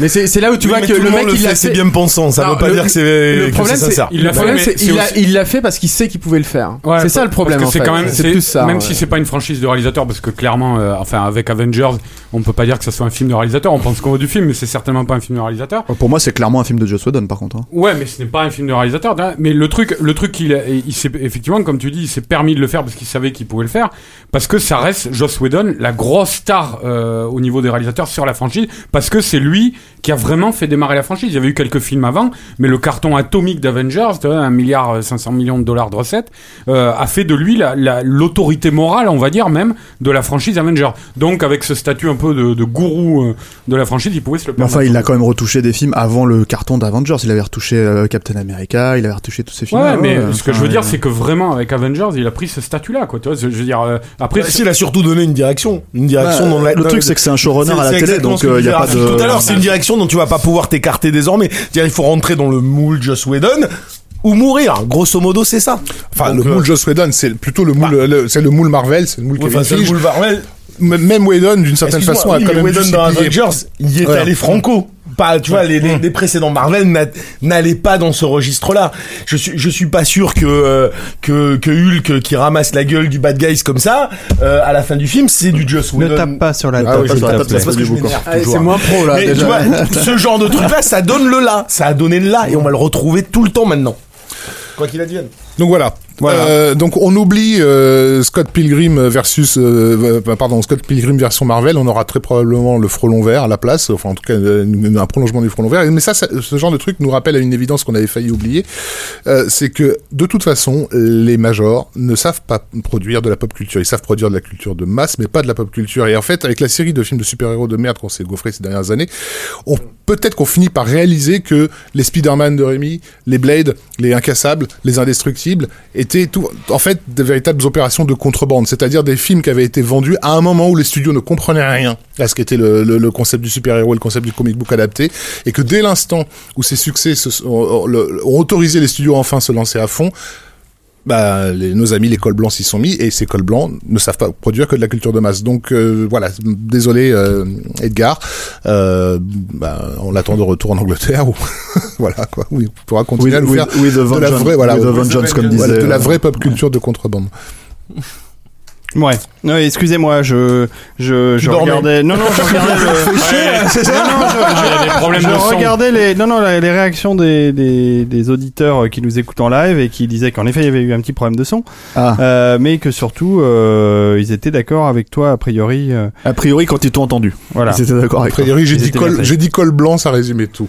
Bon, mais, mais euh, vous, vous euh, pleurez, euh, vous pleurez Ant-Man euh, et vous pleurez euh, le fait que ça ne sera pas euh, Edgar Wright à Pas la seulement, on, pleure pas seulement Ant-Man, on pleure, on, on- on pleure sur l'idée qu'on aime- on aimait bien les super-héros au cinéma. Et que Oui. ça fait maintenant. Et moi, quoi, et moi, je te propose, et moi, je te propose, d'être quelqu'un d'autre. Quelqu'un de vraiment très spécial. je te propose une En tout sortie cas, moi je sais cinéma que je que je suis quelqu'un d'autre. Est-ce que vous avez reconnu ce, ch- ce chef-d'œuvre qui arrive? Te jure que je le répéterai à personne. Mais quoi? Que t'es un super héros Demande, va sécher les cours pour tester tous tes super pouvoirs. Tu sais qu'on ne regarde pas les films en français, hein. Oui, mais là, pour euh, pour euh, les gens qui nous écoutent, c'est plus simple. C'est euh, la bande-annonce de héros.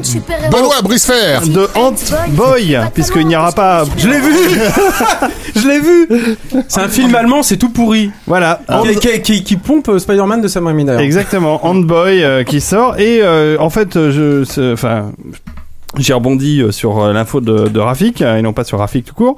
Par contre, je voulais parler du rapidement, si vous me laissez deux minutes, d'une bande-annonce qui a plopé sur les réseaux il y a quelques jours euh, et que vous allez reconnaître et que je trouve que je trouve très intéressante. Est-ce que ça vous dit quelque chose? C'est encore du Marvel, hein, on est dedans. hein. Ça, c'est Benoît Bricefer, ça. I was only a kid Non, non, C'est Guardians c'est- of when the I Galaxy. left Earth. Arrête ça tout de suite. Exactement. C'est la bande-annonce, la dernière bande-annonce en, en date des Gardiens de la Galaxie. Est-ce que vous avez, j'imagine que ça vous a pas échappé les amis, ce changement de ton à 180 degrés sur euh, la bande-annonce euh, des Gardiens de la Galaxie Et euh, j'ai eu euh, moi aussi euh, quelques indiscrétions euh, qui sont venues à mes oreilles. Et en fait les premiers ressentis du public sur les premières bandes annonces de Gardiens de la Galaxie bah, sont un peu comme votre réaction à l'instant, c'est qu'elles sont extrêmement mauvaises parce que comme d'habitude comme d'habitude, quand on mélange l'humour et la science-fiction, ça passe très très mal auprès des fans. Il y a de nombreux exemples dans l'histoire du cinéma, euh, où, euh, comme Galaxy Quest, ou euh, encore Los Angeles 2013, où l'humour et la SF ne font pas bon ménage auprès du public. Après, on aime ou on n'aime pas les films. Ça dépend, ça dépend de quel film. J'ai envie de te dire, en l'occurrence, peut-être que les blagues qu'ils mettaient dans les premières euh, bandes annonces de Guardian of Galaxy étaient juste de la merde. Bah, euh, Euh, parce que les, euh, les gags sur Star-Lord et tout ça, c'était juste pitoyable. Alors, le recentrage euh, épique, euh, c'est... euh, voilà. c'est Non, euh, alors voilà, après, donc- après, après, sur des films qui coûtent 300 patates euh, comme ça, en, gén- en général, euh, t'as la bande-annonce pour les, euh, pour les femmes, la bande-annonce pour les hommes, la bande-annonce pour les garçons, la bande-annonce pour les filles, la bande-annonce pour les chiens, Voilà, la euh, bande-annonce enfin pour les là, machins. enfin donc, là, là, j'ai trouvé quand même que euh, ce, enfin ce changement de ton était assez radical sur euh, sur cette euh, sur ces deux bandes annonces. On était Bah, ils ont- dans l'enchaînement des bandes annonces hein. Je pense que c'est un truc euh, très maîtrisé depuis le départ. hein, Mmh, ah hein. ouais. Non, non, non. Concernant- moi, je concernant, euh, Je pense qu'ils ont eu des pas. mauvais retours. C'est avec, exactement euh, ce que dit, ce qu'on disait avec Rafik tout à l'heure sur sur Marvel, c'est-à-dire qu'au bout d'un moment, euh, moi je pense qu'on est vraiment dans un monde où on se demande pourquoi quand tu te dis euh, euh, pourquoi euh, le réalisateur qui va faire Ant-Man a décidé de faire ça alors qu'il rencontre des succès à côté, pourquoi tout ça. Aujourd'hui, c'est plus les Encore films. man, je veux dire. Oui, encore man, pardon. C'est c'est vraiment c'est c'est c'est le syndrome Apple. C'est de la marque. C'est de la franchise, c'est-à-dire tu vas Bien, tu vas voir un film Marvel, tu vas pas voir Thor, tu vas pas voir Avengers, tu vas pas voir Garden of the Galaxy, tu vas voir un film Marvel comme si c'était euh, le gage de qualité, comme tu t'achètes un iPhone et tu sais que tu vas avoir un gage de truc. À partir du moment où tu as instauré ta marque, où tu as posé ta franchise d'une certaine manière, tenter de la dériver, il faut le faire subtilement, il faut l'amener subtilement.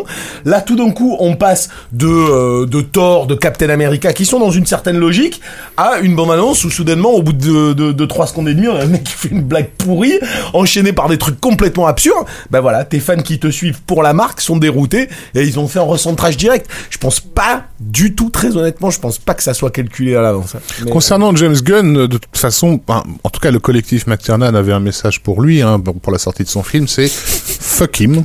Je pense qu'on tweetera euh, abondamment euh, lorsque le film sortira. bah, ressente peut-être un peu. Euh, Oui, c'est parce que effectivement, on, avait que- on avait demandé à James Gunn de soutenir euh, de soutenir le McTiernan et c'est un, beau- un peu en gros ce qu'il nous avait répondu. Ah, c'est pas en gros, c'est précisément Bah, ça. c'est précisément, il ce qu'il faut- avait dit. fuck him. Quel enculé Alors, il faut savoir que James Gunn est, est, est, euh, est très ami avec. euh, Le patron de la Marvel. Non, non. Voilà, rappelle-moi Non, non, le avec nom Charles de- Roven, le, Voilà, le- le Charles, producteur de merci. Rollerball qui était au centre du, de la Ah, problématique des voilà. écoutes téléphoniques. Voilà. Et c'est ce qu'il nous a dit. Il nous a dit euh, il, a, il a violé la vie privée de mon pote et tout, c'est une honte, euh, machin. tout ça. Et d'ailleurs, enfin, James Gunn, on n'en a pas parlé parce qu'on a parlé du, du cornetto de, de, de Joss Whedon, mais euh, James Gunn s'est aussi senti obligé de faire un message. Et alors là, le, et le Bien- message, le c'est, comment je te courbe euh, 300, euh, 300 fois mon dos pour essayer de, de, de, de d'éviter les balles. Où en gros, il compare euh, une, une personne qui a clairement été, euh, comment dire, euh, Lésée. ex- Ostracisé. non, mais écr- écrasé par, euh, par comment dire, euh, par une machinerie euh, énorme qui est Disney, en les mettant au même niveau en fait. Euh, C'est-à-dire, il parle de parle d'un espèce de ménage euh, qui ne pouvait pas fonctionner, alors qu'en fait, il parle d'un côté d'une personne. euh, Genre, je les aime tous les deux, c'est bien dommage. Voilà, Voilà, c'est ça, il, fait- il a, il, a, il a fait une analogie, une, une espèce de métaphore analogie sur, la- au- sur le mariage un peu. Ouais, en disant bah c'est comme si t'es- tu es ami avec euh, un, un couple avec les deux personnes du couple et puis le couple il divorce alors qu'est-ce que tu fais? Mais en même temps tu sais qu'ils peuvent pas vivre ensemble et Je trouve tout, ça c'est- très con parce que les films, de ce mec, les films de ce mec ne traduisent pas ce que vous êtes en train de dire. Enfin, ce qu'il a fait avant. James Gunn, ah ouais, non. Je, Ouais, je- bon, je après, trouvais qu'il y avait, il y avait Yann- quel- Yann, le quelque mec- chose d'attachant. si le tu mec, veux, il a écrit, euh, le mec, il a écrit Horribilis, il a fait Horribilis, c'est sympa ou super, tu vois. Il a, Non, il a, il a écrit Scooby-Doo aussi, hein, donc euh, ça va, c'est pas non plus. Non, mais c'est vrai hein Merci de me le rappeler. C'est pas, c'est pas, pas- recentre le débat. Non, non, mais c'est juste pour, c'est juste, c'est juste pour, non, mais c'est juste pour dire que le mec, il est, il est, Oui, il se vend, c'est une pute, pour quoi. prendre, pour, prendre- pour prendre son chèque, il le fait, quoi. Donc, euh, voilà. Bon, on va avancer un peu, les amis Bah ouais, parce que là, on moi, a je- cassé- on On a- a toujours pas parlé Non, de Terry mais Gilliam et d'où ouais, il rien, C'était de ma en faute, hein. le C'est- moi qui vous ai emmené le euh, sur premier le terrain glissant de ces bandes annonces. euh, Le premier dossier, c'était sur euh, la Marvel, en fait. quoi, si j'ai Voilà, c'est ça. Merci Rafik, euh, parce qu'on a, remercié Mais de pour rien, cette donc, excellente news. Donc pour le dossier Terry Gilliam, on fait quoi? On s'arrête Eh ben, euh, eh on ben, on en va, alors. 1995, c'est ça? Ça, ouais. On va partir sur les dossiers, euh, le dossier euh, double de Capture Ouais, Mag. J'espère que t'as de la bonne musique, là. J'ai du jingle. Les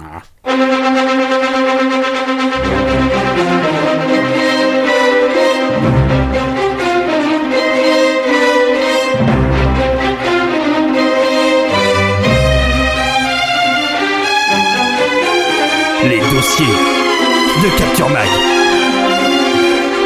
Ça fait rire Yannick, alors je le fais avec plaisir.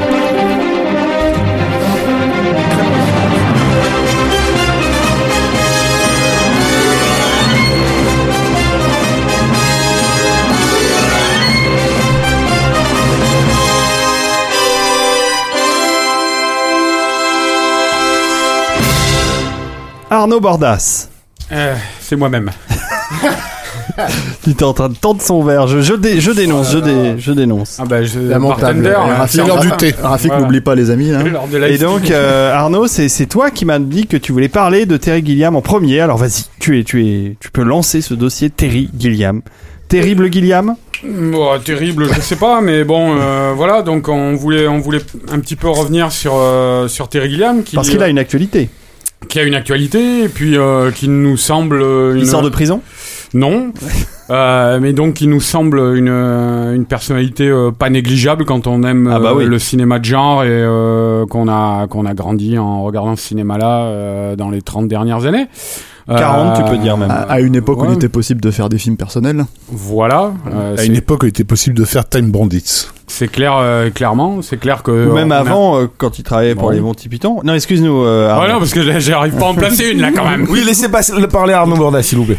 Donc, euh, Oui, Arnaud, vas-y. euh, non, mais c'est vrai, c'est qu'on on venait de parler des Marvel. Il y a, à une époque, euh, je sais pas si vous vous en souvenez, il avait, euh, c'était à la à toute fin des années 80, début des années 90, il avait, il devait adapter le Watchmen d'Alan Moore. Donc, euh, il s'y est penché très sérieusement dessus. Donc, c'est quand même quelqu'un qui, qui, qui était intéressé par ça et qui a failli faire un film de super-héros à l'époque. Mais c'est clair que Terry Gilliam, euh, dans le système actuel des studios Marvel, ça serait, euh, ça serait totalement, enfin, c'est même inimaginable. Euh, donc voilà. Alors c'est vrai que là, euh, à travers, Ce serait extrêmement décevant de la part de Terry Gilliam surtout. Ouais, de, rien que l'annonce, ouais, c'est sûr. Euh, donc c'est vrai que donc à, à- à travers ça, c'est de dire, euh, bah voilà, c'est une forte personnalité artistique, euh, Terry Gilliam. Euh, c'est quelqu'un qui a qui fait partie des quelques faiseurs, enfin créateurs même d'images et d'univers euh, qui ont évolué durant les années 80-90. Euh, et donc cette forte personnalité, euh, euh, où elle en est, on voulait, on voulait réfléchir un peu sur le euh, savoir où elle en était à l'heure actuelle, euh, à l'heure où donc elle a un nouveau film, comme tu disais, puisqu'il a, il a une actu, il a un film qui, qui est sorti mercredi en salle, qui s'appelle Zéro Théorème.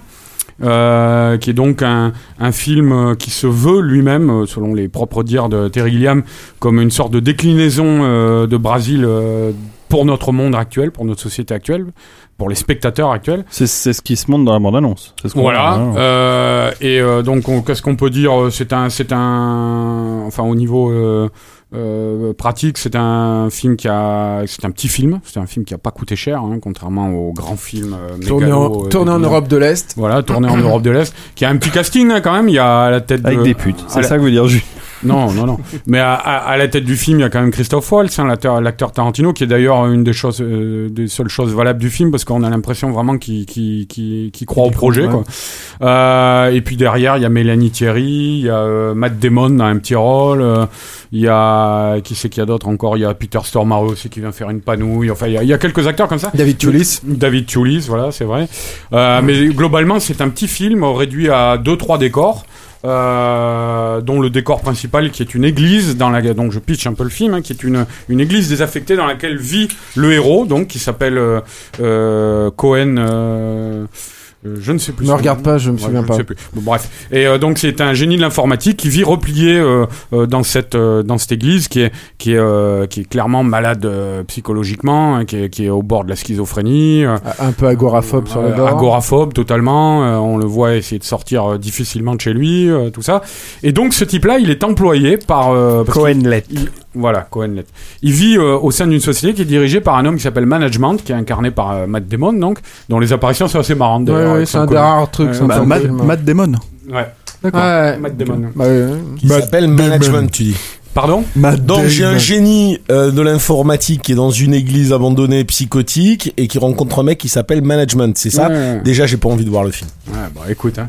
Euh, Oh là, je- je vais quand ça même- c'est le côté Voilà. péremptoire de voilà. Ça, c'est Yannick qui a besoin de fumer sa Ah cigarette. oui, alors, Godzilla c'est de la merde, c'est ça? Je vais quand même terminer le pitch. Hein, ça va, ça va faire branler Télérama et les Inrocks c'est tout quoi. Non, mais je vais quand même Non, terminer. mais il a toujours joué sur le côté métaphorique et tout. Après, il faut voir comment Métaphorique il lourdingue là, là pour le coup. Ça, ça a jamais été super. Ça a jamais euh, été super subtil, je te l'accorde. Voilà. Non, mais par exemple, moi, ce C'est pas là- c'est pas là l'intérêt de. Voilà, dans le traitement à l'écran, voilà, ça fait partie des, des petits trucs parce que bon, on va pas cacher le suspense plus longtemps. hein, le film est, est quand même très mauvais, euh, mais euh, ça fait partie des petites idées à la Gilliam qui sont toujours euh, appréciables. Les apparitions de Matt Damon, c'est un personnage qui porte un costard, euh, cravate, euh, qui est aux couleurs du décor dans lequel il apparaît. Donc la première fois, il apparaît sur un canapé zébré. Le, le, le truc est zébré. Ensuite, derrière des, devant des rideaux, je sais pas, euh, un peu euh, multicolores. Carré, ouais. Voilà, ça prend la, la, la couleur des rideaux.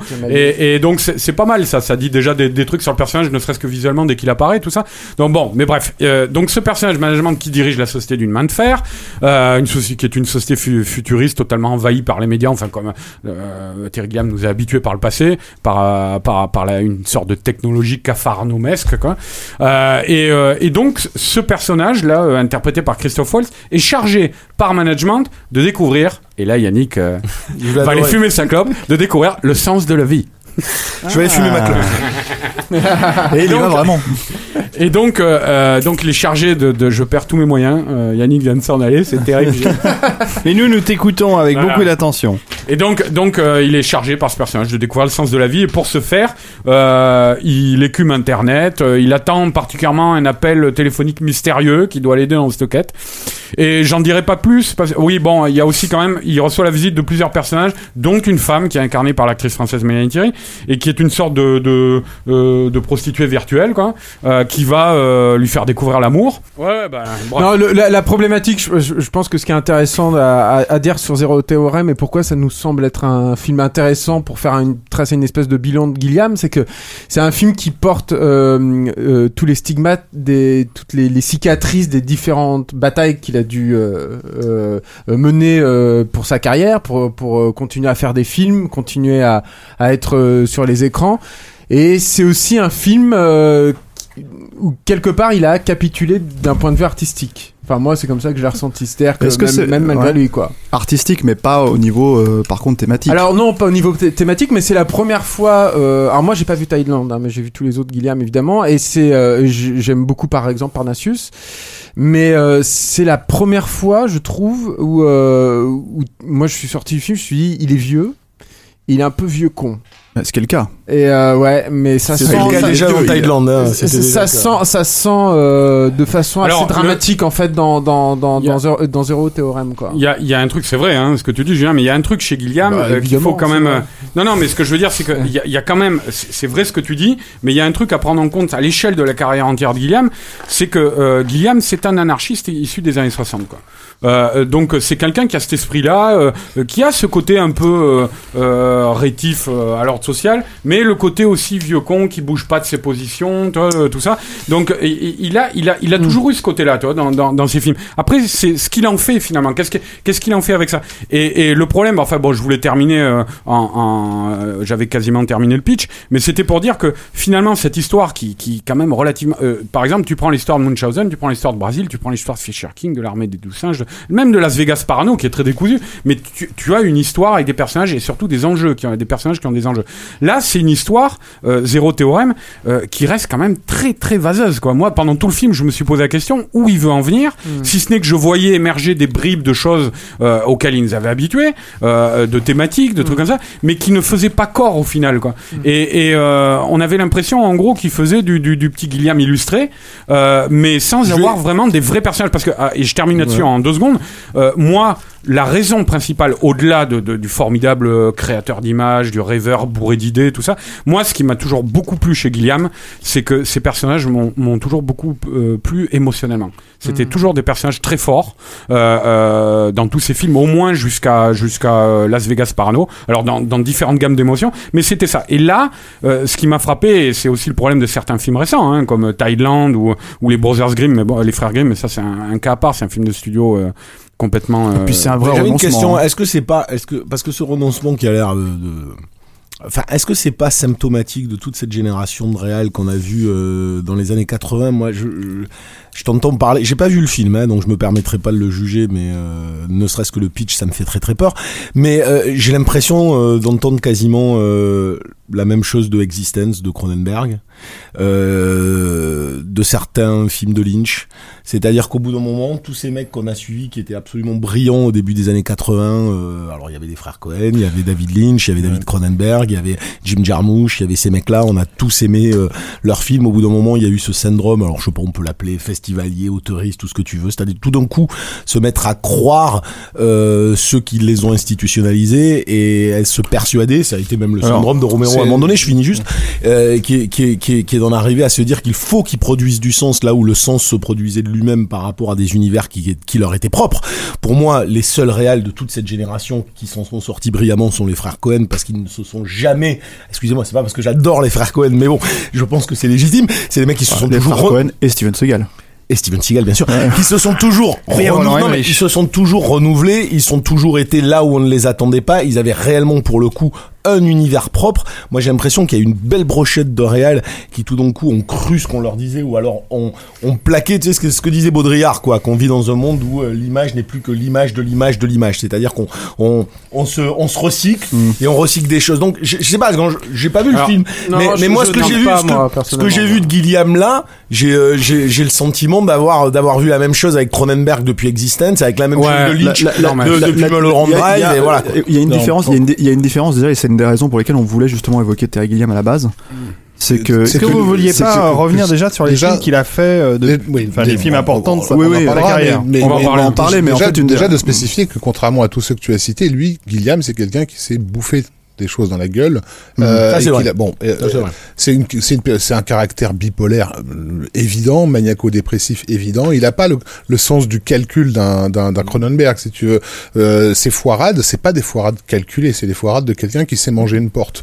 Donc déjà, on jusqu'à preuve du contraire, il comparer. est pas à Cannes, tu vois, par exemple. Non, mais ça, c'est hein. ça, c'est tout à fait et- vrai. ce cas-là, surtout, je te pose la question. Même sans Comment- aller à comment Cannes, le mec ne tourne pas. Non mais d'accord. C'est-à-dire, comment il fait un film tous les alors, 5 Comment ans. t'expliques cette cette énorme euh, différence qu'il peut y avoir Il a 73 d'une- ans. d'une- d'une œuvre. Bah, Enfin, écoute, Parnassus, je suis assez d'accord avec avec Non, Julien alors- pour le coup, qui est un film où même si j'y trouve plein de défauts, il y a pour le coup une réflexion sur la notion de narration qui est super Ouais. intéressante. Comment tu peux passer de ça à euh, à cette caricature Il faut que de j'étaille un petit peu ce que je voulais dire quand je parlais de vieux con. En fait, c'est pas que c'est un mec qui se regarde le nombril, c'est que c'est un mec qui essaye d'être en phase avec le monde actuel. C'est ça le problème de Mmh. Zéro Théorème. C'est-à-dire c'est que des films qui sont ambitieux Jusqu'à- dans, leur dans, dans leur Alors ça c'est un autre souci dont on euh, dont on peut parler parce que c'est aussi intéressant. Mais, euh, juste vas-y, pour vas-y, terminer là-dessus, c'est-à-dire que dans Zéro Théorème, c'est c'est Gilliam qui essaye de te parler de, du monde interconnecté, qui essaye de te parler des réseaux sociaux, qui essaye de te parler de, de l'amour virtuel, qui essaye de te parler du phénomène des, geeks. euh, d'un point de vue maladif, hein, c'est-à-dire le mec qui ne veut plus sortir de chez lui, qui est enfermé avec euh, avec son truc, et qui, qui n'ose plus euh, rentrer en contact euh, IRL, quoi. Euh, et, euh, même des choses beaucoup plus euh, anecdotiques comme les, les, les, les tablettes et les smartphones, etc. Et tu sens que c'est quelque chose qu'il voit complètement de l'extérieur, qu'il ne vit pas. Euh, qu'il ne comprend pas et sur lesquels il se permet malgré tout de porter un jugement. Ouais. C'est là où en fait où il y y a un vrai problème Alors, de euh, euh, je porterai un tout petit bémol qu'il ne les vit pas, euh, pas forcément, parce que par exemple les réseaux sociaux, il est très présent sur les réseaux sociaux, Guillaume, il les utilise beaucoup, mais mais le, le problème qu'il a, c'est je dis, c'est cette démarche qu'on disait tout à l'heure, là, euh, il a ce, il a toujours eu Guillaume ce côté vieux con, et quand tu parlais par exemple de produire du sens, euh, Guillaume c'est toujours quelqu'un, mais ça ça peut être pour le meilleur, tu vois, ce genre de démarche, parce que c'est quelqu'un, toujours quelqu'un qui s'est piqué de produire du sens, de même que les Wachowski ont voulu faire avec Matrix un blockbuster intelligent, ils l'ont toujours dit. Lui, avec Brasil, à l'époque, par exemple, c'était clairement, il voulait faire un, un grand film de SF spectaculaire, tout ça, mais il voulait faire un film intelligent, tu vois, qui avait un propos sur la société, des trucs comme ça. Après, ça, c'est pas un gros mot forcément, tu vois, tu peux Ah non, vouloir- complètement, voilà, complètement, on est d'accord, mais complètement d'accord. Ah Moi, oui, je pense que le, le problème qu'il a, Guillaume, c'est qu'il il, il- il arrive euh, euh, euh, à l'époque actuelle, tu vois, où euh, il a quand même, justement, contrairement à certains cinéastes, il, il, il sait pas retourner sa veste, il, il est pas devenu cynique, le mec. Il, Il doit encore il- se battre. Voilà, il doit encore se battre pour monter ses projets. hein. Tu C'est vois, par, exemple, ça qui est intéressant avec c'est un battant. Voilà, voilà. Il suffit de. Oui, de- mais alors, on ça va résumer ça. parler. Et a- après, je te passe la parole, Julien, mais on va résumer ça à, à, à un projet qui est le projet. Je, je pense que s'il aboutit un jour, ça sera pas bien, mais bon, mais qui est le projet de Don, Quichotte. Don Quichotte, c'est quand même un film, et c'est d'ailleurs à partir de là, à partir de la fin des années 90, que de- depuis là, il a plus produit de vrais grands films, quoi. Euh, Guillaume, euh, à partir de l'échec euh, qui a donné lieu au, au documentaire euh, Lost in La Mancha, euh, à partir du Quichotte, de son adaptation avortée, que, tout a commencé à se déliter. Et Quichotte, c'était, c'est évidemment un, un- un personnage qui est super emblématique de de, euh, de, de l'univers de Gilliam, qui est même présent en germe dans tous ses films depuis les débuts, dans Jabberwocky, dans Bandy Mandy, tout ça. C'est le personnage qui symbolise le mieux son son son ouais sa, sa, sa galaxie mentale artistique quoi. Euh, euh, et et c'est peut-être bon, on a souvent parlé de projets comme ça auxquels euh, les, les cinéastes dans des projets trop personnels quand s'y attaquent ils se vautrent comme Scorsese avec le Christ ou d'autres.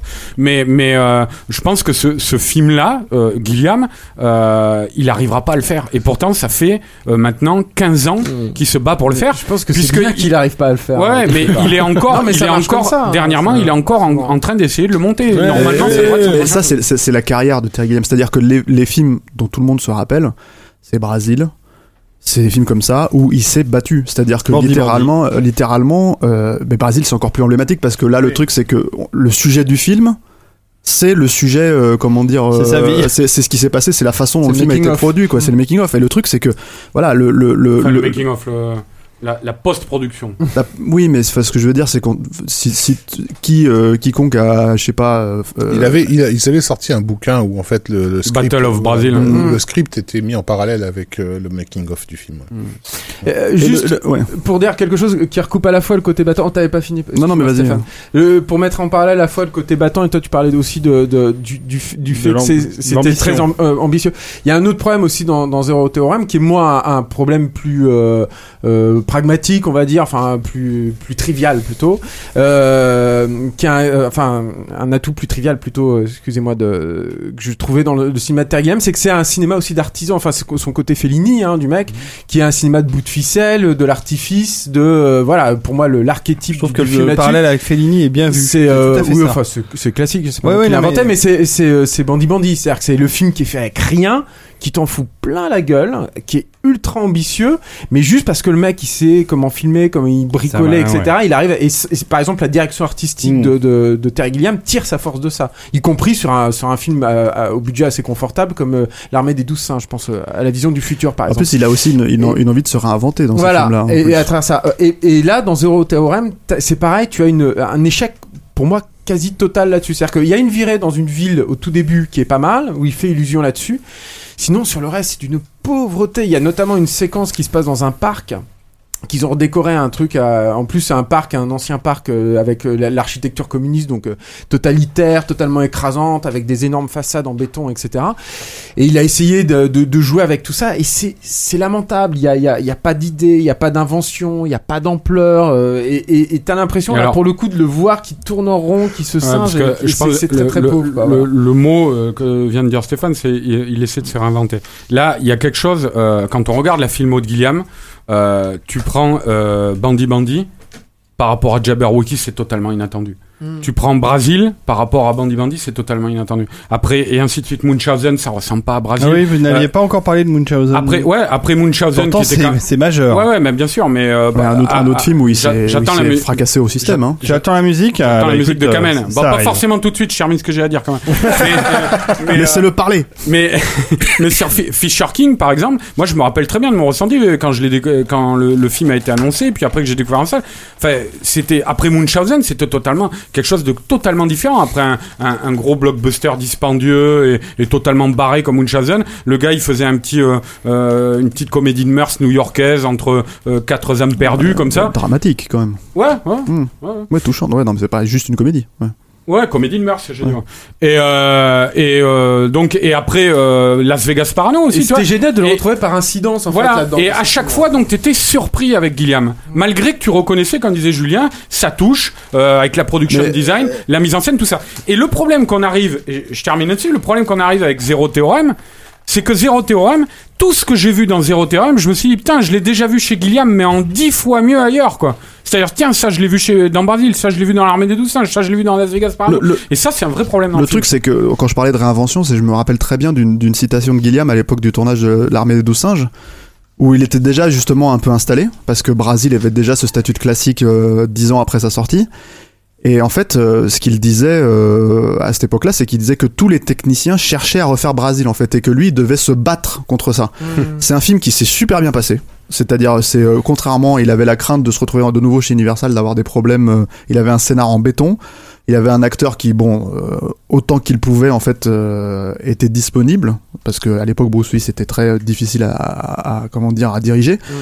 Mais ça s'est super bien passé. La, la, la vraie contrainte, c'était de se battre contre lui-même parce que tout le monde voulait faire un film euh, à la Terry Gilliam et lui, il voulait pas. Il voulait vraiment tu- se fondre dans, dans le truc et, et raconter cette histoire-là, qui est en plus une histoire qui est clairement une histoire à la Terry Gilliam, c'est-à-dire d'un personnage qui traverse le temps à un tel point en fait qu'il qui perd sens avec la réalité. Est-ce que je suis vraiment traversé ce temps-là jusqu'à au point d'entendre des voix en fait. Donc l'aspect bipolaire dont tu parlais, il est littéral dans le film, c'est-à-dire il est il est littéralement là et euh, euh, fort heureusement en le, film le euh, film lui donne lui donne raison à la fin, c'est-à-dire l'histoire lui donne raison à la fin. Il est il n'est pas fou quoi. Il est vraiment euh, c'est le monde qui est fou, c'est pas lui.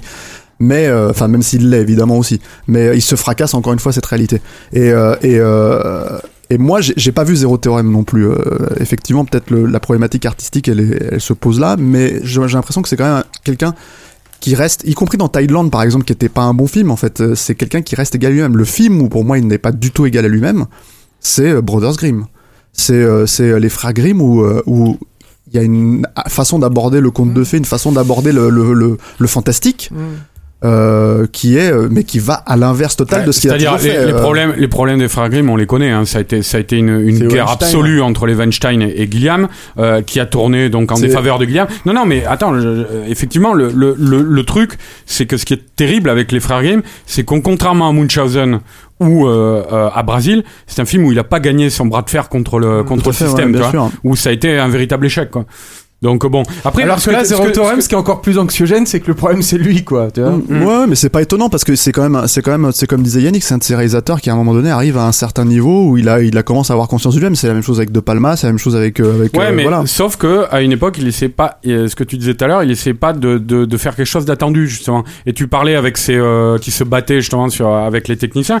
Mais moi, ça m'a rappelé aussi une autre interview sur Bruce Willis euh, sur euh, l'armée des douze où il disait qu'il s'était battu. pour- Et c'est vrai que c'est euh, à l'époque, il n'y avait pas eu les chiens malades encore hein, dans la carrière de Willis. Et c'est vrai qu'à l'époque, moi, ça m'avait frappé. Je me dis, putain, on ne reconnaît pas Bruce Willis dans le film. Je parle dans la manière de jouer, quoi. Et, euh, et apparemment, Gilliam lui avait fait une guerre de chaque instant euh, sur le plateau pour à chaque fois il disait non, ça c'est du Bruce Willis, j'en veux pas. Donc c'est que ça soit avec son propre univers ou avec les composants qu'il y mettait, c'est quelqu'un qui essayait tout le temps de surprendre son public. Et Zero Theorem ne fait plus ça. Donc Hey, I'm Ryan Reynolds. At Mint Mobile, we like to do the opposite of what Big Wireless does. They charge you a lot, we charge you a little. So naturally, when they announced they'd be raising their prices due to inflation, we decided to deflate our prices due to not hating you. That's right. We're cutting the price of Mint Unlimited from $30 a month to just $15 a month. Give it a try at mintmobile.com slash switch. $45 upfront for three months plus taxes and fees. Promo rate for new customers for limited time. Unlimited more than 40 gigabytes per month. Slows. Full terms at mintmobile.com. Je vous ai mis en arrière-plan la musique du Baron, euh, la musique euh, Super étrange et, et Mais le Baron, c'est pareil. Le- baroque euh, de le, de le Baron, c'est pareil, c'est euh, une adaptation d'un conte célèbre, mais euh, encore un film sur un, un mythomane euh, qui s'invente une Un charlatan. voilà, un charlatan et et, et, et clairement, je pense que c'est la position qu'il avait au sein du studio en fait quand le film euh, quand le film euh, s'est fait quoi. Et euh, malgré tout, il s'en sort avec euh, avec les honneurs parce que c'est encore un, un, un tournage chaotique. On a l'impression que c'est on a l'impression que c'est un réalisateur qui qui qui qui, Qui se cherche les nourrit- emmerdes, ouais. Non mais qui, se- qui nourrit l'aspect bipolaire dont parlait encore une fois Rafik quoi le, le- le terme est bien choisi c'est qu'il nourrit lui-même en fait euh, le chaos de ses propres films parce qu'il a besoin de ça en fait pour avancer en fait c'est-à-dire il a besoin de se mettre ses obstacles en fait euh, et évidemment il a des obstacles de studio il a des obstacles tout ça etc mais mais il y a pas un moment donné où il va capituler et c'est ça qui pense- pour je moi pense le qu'au- rend vraiment intéressant en je fait pense qu'au euh. final, ça le fait jouer. Parce que je, je- non mais je me rappelle moi de la- l'avoir interviewé donc il y a quelques années pour Parnassus où on avait fait un interview comme ça sur le thème justement de toutes les merdes qu'il a connues. On avait passé en revue tous ces films où il avait connu des merdes. Et, euh, et il le racontait avec euh, avec beaucoup de faconde avec beaucoup de plaisir euh, et a- avec et en donnant l'impression euh, que c'était euh, c'est- enfin voilà que c'était sa vie et qu'il en était fier quoi. Donc euh, je pense que c'est, c'est quelqu'un effectivement qui a besoin de ça quoi, qui a besoin du conflit, qui a besoin de la guerre pour pour avancer. Après est-ce que Moi, je me souviens qu'à l'époque de Fisher King, il était désolé parce que c'était le premier film que- de lui que sa femme aimait. Appréciait. et, et- et il se disait merde, j'ai foiré quelque chose. C'est- à cause du scénariste, Pas dans le, dans le rang c'est à cause de la gravanise. Mais c'est- c'est c'est le, le, le- le- c'est un peu le- la problématique, c'est-à-dire que c'est pas quelqu'un comme Tim Burton où d'un seul coup le Capharnaüm qui en fait qui, qui était dans ses films euh, prend une imagerie ordonnée, euh, propre, euh, lisse. Ce qui était un peu le problème, moi je trouve de, de Brothers Grimm, quoi. C'est-à-dire qu'à un moment donné. c'est pas c'est pas euh, voilà l'emploi des effets spéciaux numériques ou des trucs comme ça ça jurait totalement en fait avec l'univers de Terry Gilliam dans un film comme ça euh, et surtout dans un film comme ça quoi donc euh, ah, il faut que je laisse parler la musique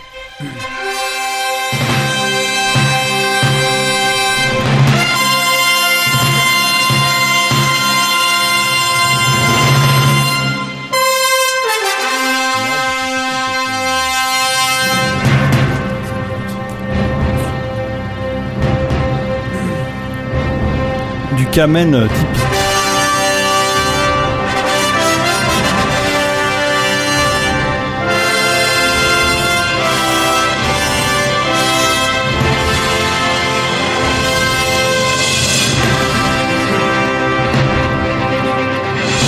Vas-y, reprends Stéphane, c'est la musique de Brésil, évidemment, l'attaque euh, l'attaque finale. Yannick était en train de me, me signaler quelque chose d'assez intéressant, c'est que lui-même en fait vrai n'est- n'est jamais euh, n'est jamais rentré émotionnellement dans les films de, de, de Terry Gilliam, à part, euh, tu disais, euh, l'armée À du part singe. L'armée du singe, ouais. Bah, Bah, qui est son film, Fisher, plus- King, c'est, moi je trouve que c'est encore plus, Ouais, c'est euh, bien, c'est censé être quand même beaucoup plus touchant Mais que, c'est que c'est l'armée très du singe. mature, hein. la- l'armée des singes. C'est un de ses films les Après, plus c'est une question de. Ouais, mais c'est des- après, c'est des questions de sens. C'est aussi son plus gros succès. hein. Moi, je suis pas C'est- un mec. c'est bien, euh, très bien. si tu m'en mets plein la gueule graphiquement, avec plein d'effets, avec une volonté d'imaginaire euh, euh, poussé, c'est pas forcément le truc dans lequel je vais. Je, vais, je, je préfère à mille fois plus euh, l'imaginaire d'un Del Toro à l'imaginaire d'un Guillaume. Peut-être. Justement, c'est intéressant que tu cites Del Toro parce que Ouais, moi, parce je me, pose- Del Toro, le- je me posais la question de savoir en fait quel héritage Gilliam euh, laissait derrière lui parce qu'il n'y a pas tellement de, de, de réalisateurs, même si il est apprécié, de, de, il, peut être cité en tant que réalisateur apprécié, mais stylistiquement, par exemple, il, il laisse rien derrière lui, derrière lui en fait. Et effectivement, j'ai l'impression que le Del seul Toro, c'est ça, c'est ça que tu dis? Non. oui, Del Toro ne laisse rien derrière Ouais, lui parce ouais, que ouais. Del Toro, sa carrière est finie, on le sait bien, on est d'accord. Euh, Ah, je sens, Rafik, je sens que tu jettes un petit pic à d'autres gens euh, placés sur cette table. Fais, fais attention, Ouais, il, ouais, il- je- Oh là, il brille, je sais pas. il va te passer Mister Baseball. Là, Et euh, Je ferai pas ça. donc en fait voilà quel, quel sera le, quel sera le leg de, de, de, de Terry Gilliam? Parce que finalement on s'aperçoit avec, avec le recul que c'est un réalisateur bien malgré lui connoté années 80 euh, à fond. Euh, Terry et- Gilliam Oui. D'accord. Ben, pour moi, c'est pas un souci. Moi, je- moi, je le trouve pas du tout, mais bah, bon, du coup, ouais. pas, pas, pas, pas de sa faute, mais ayant, York, c'est ayant, aussi, hein, ayant été paradoxalement et horriblement un des films les plus réutilisés par la publicité, c'est-à-dire précisément par, le, par le système qu'il était, sur lequel il était en train de chier, ça fait que, euh, que- et ça restera, je pense, son, son, son grand chef-d'œuvre, entre guillemets. On parle Euh, c'est un film qui vraiment marque les années 80. euh, on vient d'écouter quand même, mais le, le, le thème Mais- de Brasil, euh, The Office, là, euh, on l'a Ah oui. entendu dans X pub. euh, Mais même ouais. le style, le style même, les grands angles comme ça, les travelling en grand angle sur les trucs en bordel, on en a vu dans des milliards de pubs la pub, la, la- la pub, c'est impersonnel. Le truc avec Terry Gilliam, c'est que c'est un mec unique. Donc Mm. le truc, c'est que à partir de ce moment-là, c'est pas plus mal que que ça reste collé à ce que que personne ne puisse refaire ça. Moi, moi, moi, c'est comme quand je vois par Mais exemple un justement, film. ouais. je, je finis juste là-dessus. Je me disais que le seul qui avait un petit peu suivi cette cette cette voie, c'était Guillermo del Toro. Euh, et notamment, je pense dans sa façon de travailler avec ses équipes, parce que Guilliam est un type qui fait énormément participer ses collaborateurs, euh, voilà, qui est vraiment à, à- à la, qui attend que les gens viennent lui jeter des idées euh, et que ça soit un, un bon gros chaudron qu'on va mélanger et, et en sortir. Ce qui donne évidemment parfois à ces films, quand ils sont pas maîtrisés, un, un- une espèce de trop plein de, de, de choses qui débordent de, de tous les côtés. Et ça, c'est quelque chose que, que, que Del Toro euh, encourage vivement aussi, même s'il a pour le coup une plus grande discipline et une plus grande maîtrise du coup de, ce- de, de, de ses projets. Mais il a pas, une, il a pas. une maîtrise de la porte d'entrée aussi du, du, du spectateur que n'a pas forcément. Enfin, c'est comme tu disais tout à l'heure, Guillaume en contestataire, en mec seul contre le système, qui a, qui a besoin de ça pour vivre. Il va toujours pousser le bouchon extrêmement loin, même euh, si Del Toro est de la même manière. Il y a une façon plus subversive, plus maligne de le faire, qui fait que tu pénètres un univers euh, qui peut partir dans des délires absolus, mais mais, euh, mais il, te fait pénétrer. Del- Del- Guillaume, Del Toro, Guillaume, il y a une espèce de non mais je veux dire il y a Ouais. juste une espèce d'outrance assumée euh, et euh, de, de je veux dire d'ostentation dans l'imaginaire forcé qui euh, qui peut aussi à un moment donné créer une Qui distanciation pêche, mais en même où temps, tu n'y euh, vois, où tu même- n'y vois oui, que la volonté même- de ce que oui. je veux dire tu Et en même temps, je connais pas Donc, beaucoup de gamins de 12 ans des- dans lesquels je m'inclus qui n'est- qui ne soient pas complètement rentrés à fond dans Time Bandits la première fois qu'ils l'ont Ah. vu. Euh, Voilà, enfin, il est aussi capable de, de, de t'absorber dans un univers. Pour faire la distinction Tu avec. parlais de euh, l'armée des douze singes tout à l'heure, c'est probablement le dernier film dans lequel on a eu un sentiment de fin du monde bien réel et bien concret, euh, et qui, est très difficile à reproduire. David, te parlera de 2012. Hein. Oui, y a- j'y pensais justement. Il y a deux Non, cinéastes qu'on ouais. cite pas ici, qui sont Stanley Kubrick et Roland Emmerich, parce que de toute façon, dès l'instant où on les ramène, on peut plus rien comparer. exactement. Non, le, le, le truc, le truc avec Del Toro, par contre, c'est juste pour faire une petite parenthèse sur la, de la comparaison, c'est que Del Toro, c'est un cinéaste qui a très rapidement assumé l'aspect commercial de ses films, on va dire entre guillemets, c'est-à-dire le, le- simplement le fait de faire des films de studio, se battre lui aussi pour faire ses films à lui. Euh, je veux dire, on en a suffisamment parlé avec lui pour savoir qu'il se bat pour chacun de ses films. C'est pour ça que quand il annonce Pacific Rim 2 hier, c'est pas juste un effet d'annonce, c'est une victoire. C'est clairement, ça se pose là, il, il dit, Oui, il dit, pas, voilà, je pas vais- un je- moteur on va- pour lui, ces on batailles. hein. va le faire. Mm. C'est bon. Et ça, on sait que le, que le mec se bat. Si un jour il y a Hellboy 3, ça sera de son fait à lui. Ça sera pas du fait d'un studio, ça sera pas du fait de quoi que ce soit, ça sera son fait à lui. Donc, euh, en ce sens-là, oui, euh, comment dire, euh, avec Don Quichotte, ils peuvent se retrouver euh, pour ce genre de bataille. Euh, mais Del Toro assume l'aspect commercial de ses films, il, a- il aime ça en fait, euh, alors que moi je me souviens très bien, euh, bon c'est un peu le côté vieux con de, de, de Terry Gilliam, je me souviens très bien du making-of de, de l'armée de singes, où euh, un journaliste fait une comparaison entre le film et euh, Die Hard 3. Euh, absolument, euh, à part Bruce Willis, il y avait absolument aucun rapport. Et lui-même, en fait, Terry Gilliam était en train de chier sur Die Hard 3 euh, par inadvertance au lieu de chier sur le journaliste. Mais bon, c'est c'est c'est le côté vieux con du bonhomme. Il, il- Hmm. Mais je voilà, c'est pas, c'est, c'est, c'est- pour moi, c'est pas, c'est pas une problématique. En fait, tant que le type est talentueux et tant que le mec arrive à, voilà, et surtout garder sa vision, c'est-à-dire tant qu'il se remet pas totalement en, que- en- en question, en fait, comme, comme peut le faire, en fait. euh, voilà, je, je prends le meilleur, pour moi, le meilleur exemple, c'est un Tim Burton parce qu'on voit vraiment le reniement, en fait, dans la carrière, quoi. Euh, il aura toujours quelque part mon respect et si, si, euh, si dans, je sais pas, dans quelques années il meurt avec ça, on saura qu'il, euh, voilà, au moins on saura qu'il qu'il sera resté d'une- intégrité, peu importe si la pub reprend son, son travail, peu importe si, voilà, c'est ça, il, il- il est. Mais Ce que, ce que Arnaud mettait en, en évidence dans le désir de, de confrontation de Guillaume, a effectivement peut-être aussi le désir de confrontation avec le spectateur.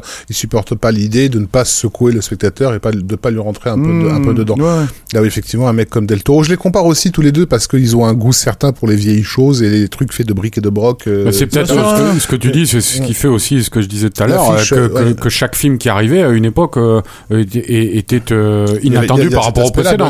Mais, mais effectivement, contrairement à Del Toro, qui lui, a, qui lui fonctionne à un niveau, désolé pour le, pour le mot, à un niveau inconscient, c'est-à-dire qu'il travaille, euh, qui travaille vraiment le, les choses cachées euh, de, Mm. de, de l'esprit de son spectateur et qui souvent le mène malgré lui dans, dans, les univers où il veut aller. Effectivement, chez Guillaume, il y a peut-être un côté frontal et, et, et, et conscient agressif et je pense qu'elle est, trop elle est, elle est là la Mm. grande euh, en fait en réalité la grande différence là, le, le fait qui fait que des fois tu as l'impression d'avoir un artisan véritable d'un côté et un autre un artisan hipster j'ai envie de Mm, dire si tu veux la- l'artisan intello euh, qui même s'il est d'une sincérité absolue même s'il se bat contre le système même s'il en prend plein la gueule même s'il a l'univers propre à lui et euh, est attiré par les belles choses de l'esprit et a besoin de montrer qu'il connaît Ouais, les mais belles tant choses que- de l'esprit tant que là où j'en ai un autre qui est à un niveau purement sensitif. C'est ça que je dis moi en perception. Euh, la différence de perception que j'ai sur les deux, c'est que j'ai jamais le sentiment avec Del Toro qu'on a euh, quelque chose à me dire et pourtant ça m'en dit énormément. Là où Gilliam va essayer de me dire quelque chose et j'ai envie de lui dire ouais mais encore. Si on si on aurait dû faire une comparaison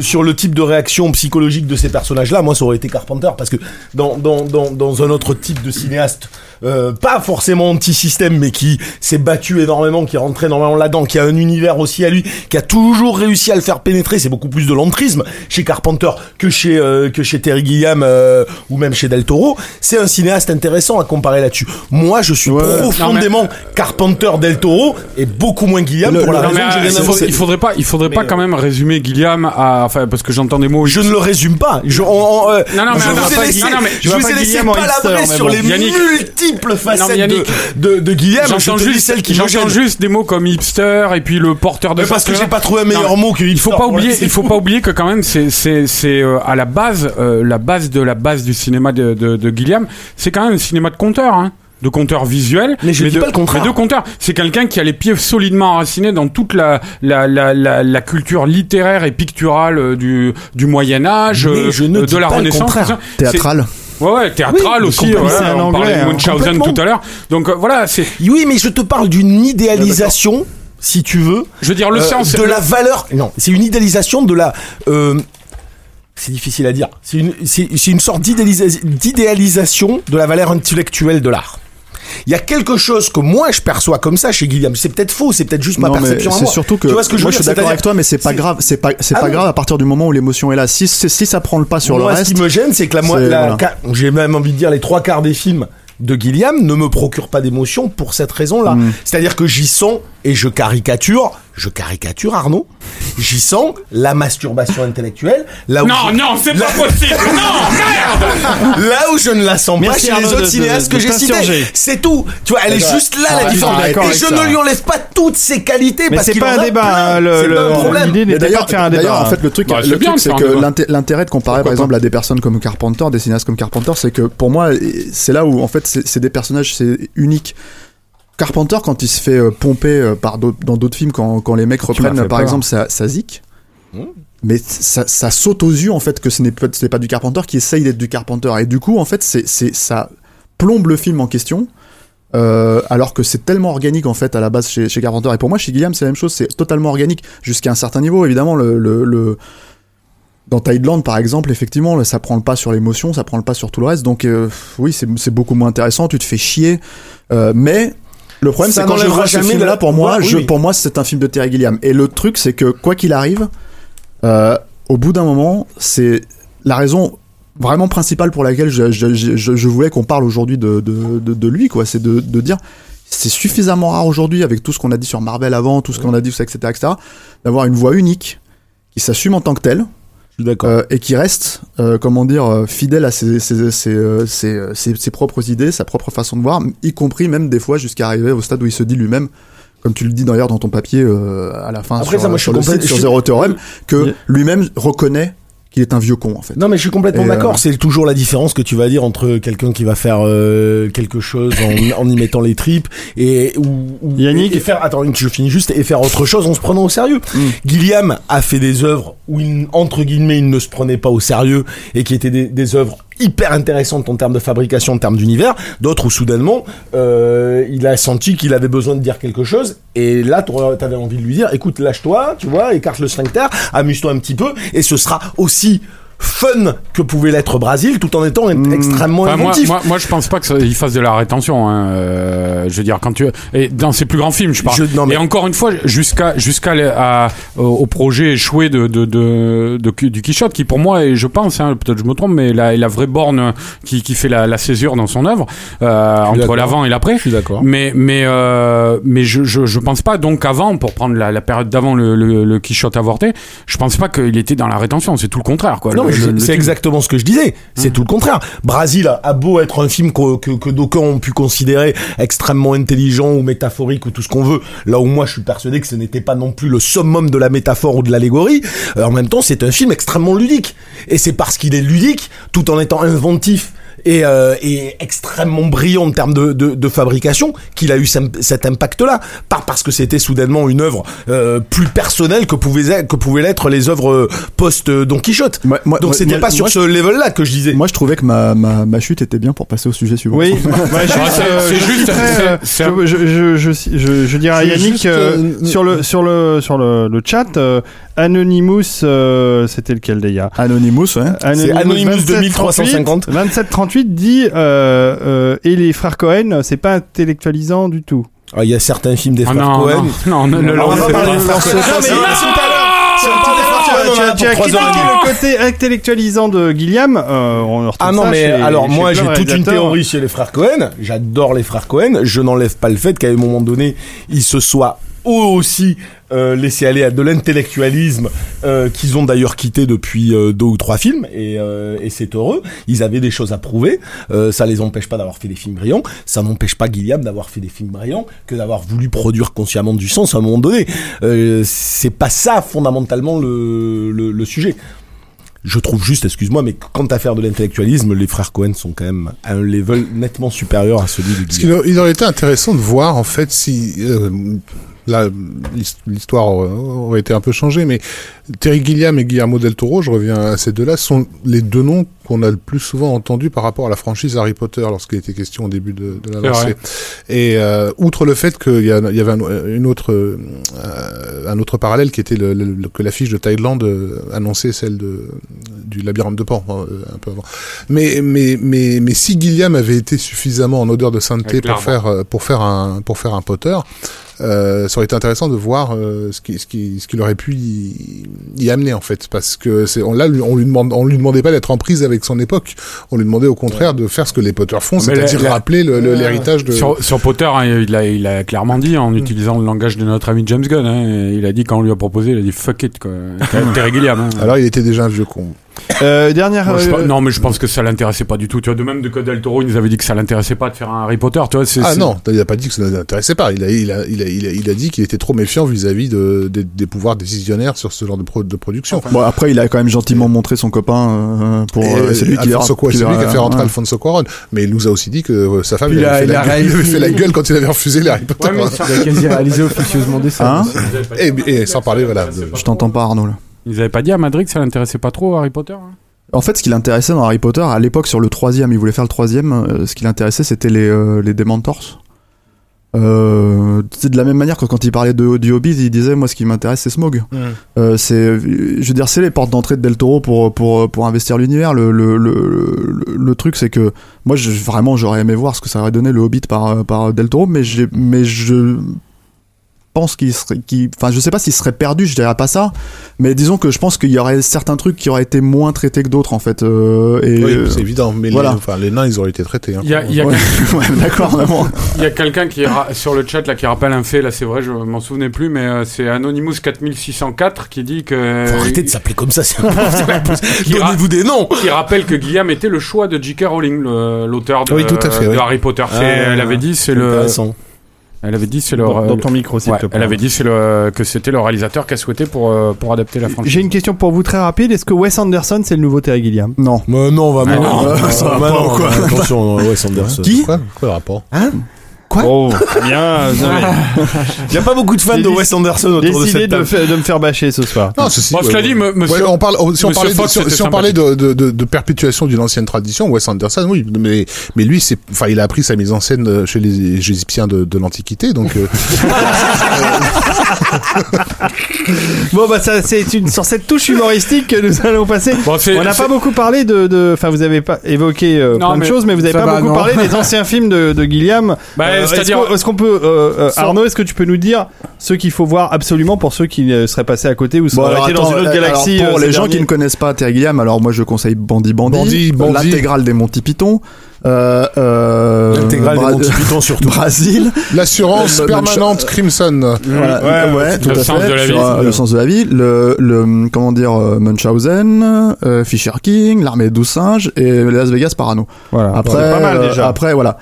Il y a, Parnassus. je, je conseille Parnassus, aussi- c'est je- pas, est pas inintéressant. J'ai pas vu Parnassus, mais je conseille bien aussi euh, aussi. Lost in La Mancha, le documentaire Ah, ça, c'est en fait, sur, Ça, euh, documentaire, sur ouais. euh, le tournage avorté de, de Don Quichotte. Documentaire est génial. Euh, c'est voilà. dommage, en fait, on est parti sur un débat euh, sur. Oui, euh, si la- finalement la- c'est le débat. Bah, est-ce que moi, j'avais envie de parler un finalement. peu, un peu de sa vie, de, parce que c'est un type qui a eu un parcours. euh, Tu referas Euh, un podcast, Arnaud, c'est pas grave. sa jeunesse en Europe, elle est- crois qu'on a été assez long là. le fait qu'il a fait de la BD, tout ça. Enfin bon, Au magazine. c'est Ah dommage. oui, de la BD, de l'animation, parce que les, les Il a animations. travaillé chez, ouais, les animations des Monty Python, c'est il a- travaillé chez Mad, il a travaillé, hein. il a travaillé chez Pilote sous les ordres de Goscinny. Enfin, c'est un, c'est un gars. C'est pour ça que je disais, c'est un type qui a accumulé une expérience et un savoir qu'il a régurgité de manière torrentielle dans ses films.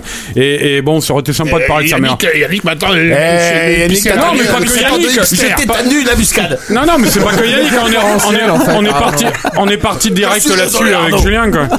Arrêtez de taper sur la table. Ah merde. Pardon. Bon.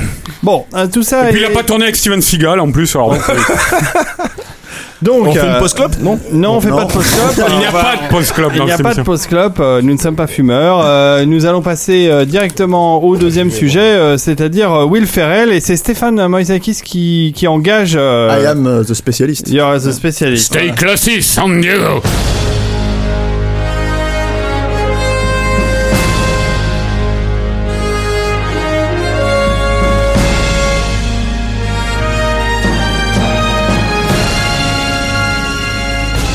I'm Ron Burgundy. Don't just have a great night, have an American night. On voulait parler de Will Ferrell, surtout pour parler à la base de la sortie de, de, d'Anchorman 2, en fait, qui, euh, qui vient de Qui débarquer, en fait, qui est la suite d'Anchorman, qui, euh, qui est un film qui a fait à peu près 3000 entrées France, je crois, quand il est sorti en 2005. voilà. Est-ce qu'il est vraiment sorti ou c'était une sortie technique Non, non, c'était une sortie technique, mais bon, 3000 entrées France quand même. Donc euh, voilà. Euh, c'est pas rien. hein. Euh, on voulait parler en fait d'Anchorman 2 qui euh, devait à la base sortir en salle en France, euh, après un énorme succès aux États-Unis. Il devait sortir le 18 juin dernier et euh, ce qui s'est passé c'est qu'en fait il a été littéralement bazardé en fait dans les, euh, les euh, réseaux VOD et dans les comment dire les trucs. Je l'ai dans l'oreille Arnaud là. C'est c'est terrible. Et en exclu en fait en DVD à la Fnac donc vous m'avez fait perdre le fil aussi voilà euh, Encore Man 2. voilà, encore Man 2. Euh, donc là, le, pro- le, le- la problématique, c'est qu'en fait, la raison pour laquelle on voulait parler de ça, c'est que euh, déjà, c'est un, c'est un- pour ceux qui aiment en fait la comédie américaine et qui suivent le, le- ce genre de, de comment dire, de film, en fait, c'est désolant en fait de se, de se dire que ça sort absolument pas en salle. Euh, la comédie, c'est quand même, euh, c'est quand même, quand même dans, la, dans le cinéma quelque chose de communion en fait, c'est-à-dire qu'on se retrouve pour rire entre entre amis quoi. Et euh, là, en l'occurrence, c'est pas du tout, enfin, ça sera pas du tout le cas. Ça sera, euh, c'est basadé sur des chaînes VOD. On sait même pas si c'est En même temps, La c'est le cas de beaucoup de comédies quand même. euh, bah, c'est- étonnant, mais en fait, justement, on voulait utiliser ce, ce, ce, ce- cet exemple spécifique, en fait, pour pouvoir, en fait, à un moment donné, évoquer le, la problématique de, de la distribution des comédies en France, quoi. C'est-à-dire les comédies US. Là, on parle d'un, on parle d'un film, en fait, qui, euh, c'est quoi Encore Man? Encore Man, c'est une comédie sur euh, des présentateurs télé de chaînes locales dans le- les, les États-Unis, en fait, dans San Diego des années 70. Donc, c'est quand même très spécifique. Euh, à la base, c'est très difficile de savoir pourquoi euh, il y a quelque chose de drôle en fait dans, dans cette problématique-là. Donc je comprends parfaitement qu'en France, en fait, les distributeurs soient totalement paumés à l'idée de vendre cette logique-là, mais en fait, on les rassure, la problématique vient déjà des États-Unis en fait. C'est-à-dire que aux États-Unis, Encoreman, c'était déjà un projet à la base euh, dans les années euh, 2000, quand il a été fait en 2004, un projet risqué en fait. C'est-à-dire que c'était un petit budget. euh, basé sur euh, Will Ferrell en fait et sur le, statut de star montante en fait qu'il avait à l'époque dans la comédie il venait de sortir Saturday Night Live il venait de, de comment dire euh, d'avoir un succès avec Old School et vachement bien voilà.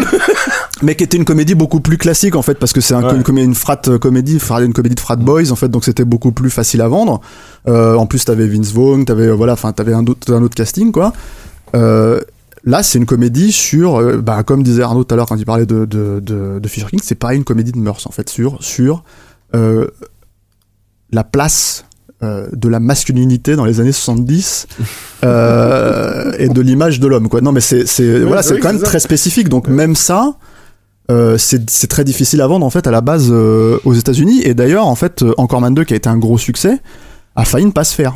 Euh, en 2010, en fait, Adam McKay euh, et Will Ferrell ont essayé de vendre la, le- enfin de proposer le projet à Paramount, qui a vu les chiffres du premier qui étaient bons parce que ça a été un succès, et on dit non, on- c'est pas assez. Alors que tous les comédiens en fait qui sont devenus des stars entre temps, les Steve Carell, les, euh, Paul les- Rudd, les, Paul euh, Rudd, tout ça, en fait, ont tous décidé de baisser leur cachet pour accepter de faire le Il projet. avait fait combien le premier au Le box premier, il avait fait 80 millions de dollars, mais il en avait coûté 30, même pas 28, Ouais. 25, tu vois. Ils donc avaient le- sorti la suite qui n'en est pas vraiment une en plus. Oui, alors ça, c'est encore un Ouais, autre système, on va en parler, on non, va mais en parler d'accord, un mais peu c'est une après. façon aussi de de, de, de, de, tirer profit en fait du premier film. Quoi. Ouais, ouais, bah, pas- le truc c'est que en fait euh, ça c'est plus spécifique au système euh, Adam McKay mais on va revenir en fait justement sur Will Ferrell et Adam McKay Euh, Adam McKay on en a un peu parlé déjà dans cette émission quand on avait évoqué un de ses projets à venir Euh, on en a un peu parlé tout à l'heure en fait parce qu'il est censé réécrire Ant-Man Adam McKay c'est un, un transfuge aussi du Saturday Night Live mais c'est un écrivain euh, réalisateur en fait à la base Alors, excuse-moi de te couper, mais Saturday Night Live, est-ce que tu peux en dire un mot euh, Alors Saturday Night Live, c'est une institution. euh, c'est, c'est en gros les gens qui connaissent les nuls l'émission ici. Euh, connaissent le Night Live d'une certaine manière en fait parce que euh, c'est euh, bah, un pompage total en fait de, de ce c'est une émission qui passe tous les samedis soirs euh, c'est une institution aux États-Unis qui existe depuis maintenant presque 40 ans euh, je dis pas ça 75 c'est ça donc 40 ans. Et en fait qui a fait euh, naître en fait tous les plus grands comiques américains de ces 40 dernières années tout simplement les Chevy Chase les euh, les John Bellucci les Eddie Murphy les Adam Sandler. Oui je sais Julien tu tu voilà. Voilà. Les tous ces comiques là en fait sont issus du- de ce vivier là euh, à tel point que quand il y a un comique américain en fait qui cartonne qui n'est pas de là il est automatiquement assimilé à ce à ce vivier quoi euh, comme par exemple Seth Rogen ou voilà alors que c'est pas du tout le cas il vient pas de là euh, et en fait en gros euh, c'est le stand-up en fait euh, c'est de la stand-up comédie mais mise carrément euh, comment dire euh, En prime time. en prime time pour enfin pas vraiment le prime time parce que c'est à 23h en général Mhm. mais euh, euh, pour le, sam- le samedi soir pour le grand public euh, voilà et euh, donc c'est un énorme vivier en fait de comiques. Euh, Will Ferrell vient de là.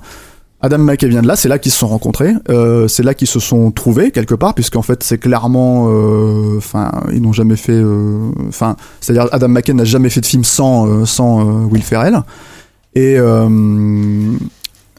et donc en fait ils se sont lancés avec le, le goût commun pour prendre des, des sujets très particuliers. Et en faire ressortir la comédie en fait euh, de ces euh, de ces euh, de ces de ces sujets là quoi de Alors, est-ce que je peux me permettre quand même une, une petite réflexion? Je me demande toujours si cette problématique de distribution de ces comédies-là en France ne vient pas justement de la méconnaissance quasi totale du grand public de Saturday Night Live?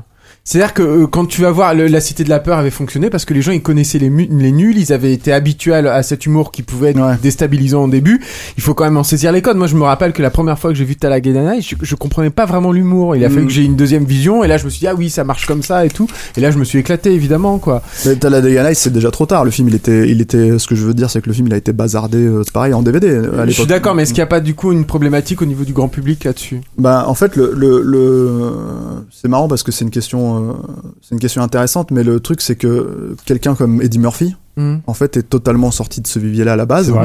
Et il a cartonné en France euh, comme euh, comme dans tu le le disais, c'est pas c'est Mais plus il a- cartonné, il a cartonné. Ouais, Eddie Murphy. Eddie Murphy a cartonné parce qu'il était dans des comédies de situation. Un fauteuil pour deux, c'est une pure comédie de situation. Et, et- et à l'époque, que- euh, Rafik, excuse-moi, mais à l'époque, Steve Martin, lui, n'a pas cartonné. Amérique- Pourtant, c'était Amérique- moment. American, Ouais, Steve, le truc- le truc- American College en France, c'est un bid sans nom, alors que c'est le plus gros carton de l'année aux États-Unis. Et puis Eddie Murphy, il y avait aussi, j'ai l'impression, hein, mais il y, avait des, des ponts annexes, c'est-à-dire que quand il était dans 48 heures ou même euh, le flic de Beverly Hills et tout, il y avait tout le côté euh, buddy movie cops, euh, film d'action, etc., qui permettait de rentrer dedans. Et en plus, si tu pouvais décoder l'humour. Mais tu as ça, par exemple, c'est effectivement, tu as ça avec Very Bad Cops aujourd'hui, tu vois. C'est-à-dire que Very Bad Cops, c'est- le film qui a fait, qui a fait, comment dire, des entrées en France d'Adam McKay, si on cherche. C'est le film qui a fait quasiment 600 000 entrées. Euh, c'est un film, effectivement, plus abordable si on part du, du principe que c'est un buddy movie. Où t'as Mais- des acteurs que les gens français connaissent et qui s'auto-parodient. Je pense par exemple à The Rock ou à Samuel Jackson. à Samuel Voilà. Jackson. le, le truc, le truc, c'est que bon, ça c'est 10 minutes dans le film, mais le, le, le- Ouais, mais c'est une porte d'entrée. Ouais, mais ça rentre. Ils ont fait la porte. Le truc par contre, le truc par contre, c'est que je pense que quelqu'un qui vient voir ça en se disant je vais voir le flic de Beverly Hills au Rush Hour, il ressort, il casse, il casse la gueule à l'ouvreuse parce que c'est absolument pas le, comment dire, euh, c'est pas du tout le, le- c'est une porte d'entrée, mais la sortie euh, est douloureuse quoi. C'est-à-dire que à son, enfin le film est très particulier aussi malgré tout dans sa dans sa confection. euh, qui est très propre à Adam McKay, qui est une confection euh, li- euh, liée littéralement euh, à l'improvisation. C'est-à-dire que c'est leur grand dada. C'est un truc qu'ils font. euh, C'est-à-dire que c'est exactement ce que tu disais tout à l'heure sur Encore Man.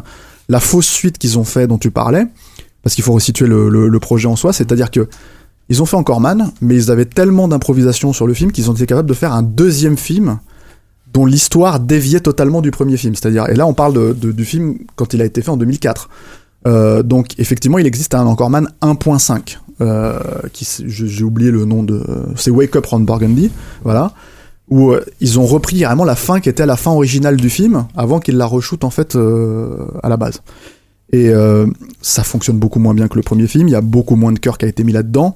Euh, mais, ça, veut dire qu'ils sont capables, à force d'improvisation, en fait, de faire un film entier euh, qui vaut une comédie, pas, de Quoi, sans problème. donc, euh, donc euh, voilà, le truc, c'est Mais que. justement, il y avait un gars qui posait la question, là, bon, je cite de mémoire parce qu'elle est passée là il y a deux minutes là euh, sur le chat là, et qui disait est-ce que Adam McKay est un grand réalisateur ou est-ce que c'est pas quelqu'un qui sait s'entourer de comédiens géniaux justement?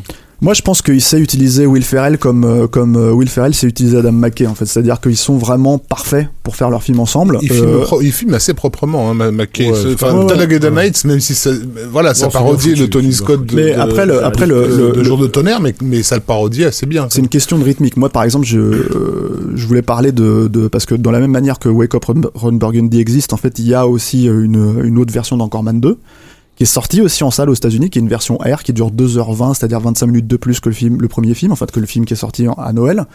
Qui est en Euh, Blu-ray. Qui est en Blu-ray, qui est sur le Blu-ray aussi, euh, voilà, et, et, et qui est beaucoup moins rythmé en fait. C'est-à-dire qu'à un moment donné, c'est c'est pas non plus une science. C'est-à-dire au bout d'un moment, le, le, le- euh, on, on peut faire 5 versions, 10 versions, 15 versions en fait du même gag et de le changer totalement le sens et voilà. Il y en a un qui fonctionne et c'est celui qui aura été utilisé quand il est sorti en salle euh, pour tout le monde en fait. euh, voilà. Donc euh, sa, science en fait de, la réalisation aussi, elle est là. C'est-à-dire qu'il sait choisir la bonne prise, le bon, truc, et tout s'accorde parfaitement. Moi, je dirais que le seul vrai, pour moi, le seul défaut majeur de- d'Encore Man 2, c'est que c'est une suite.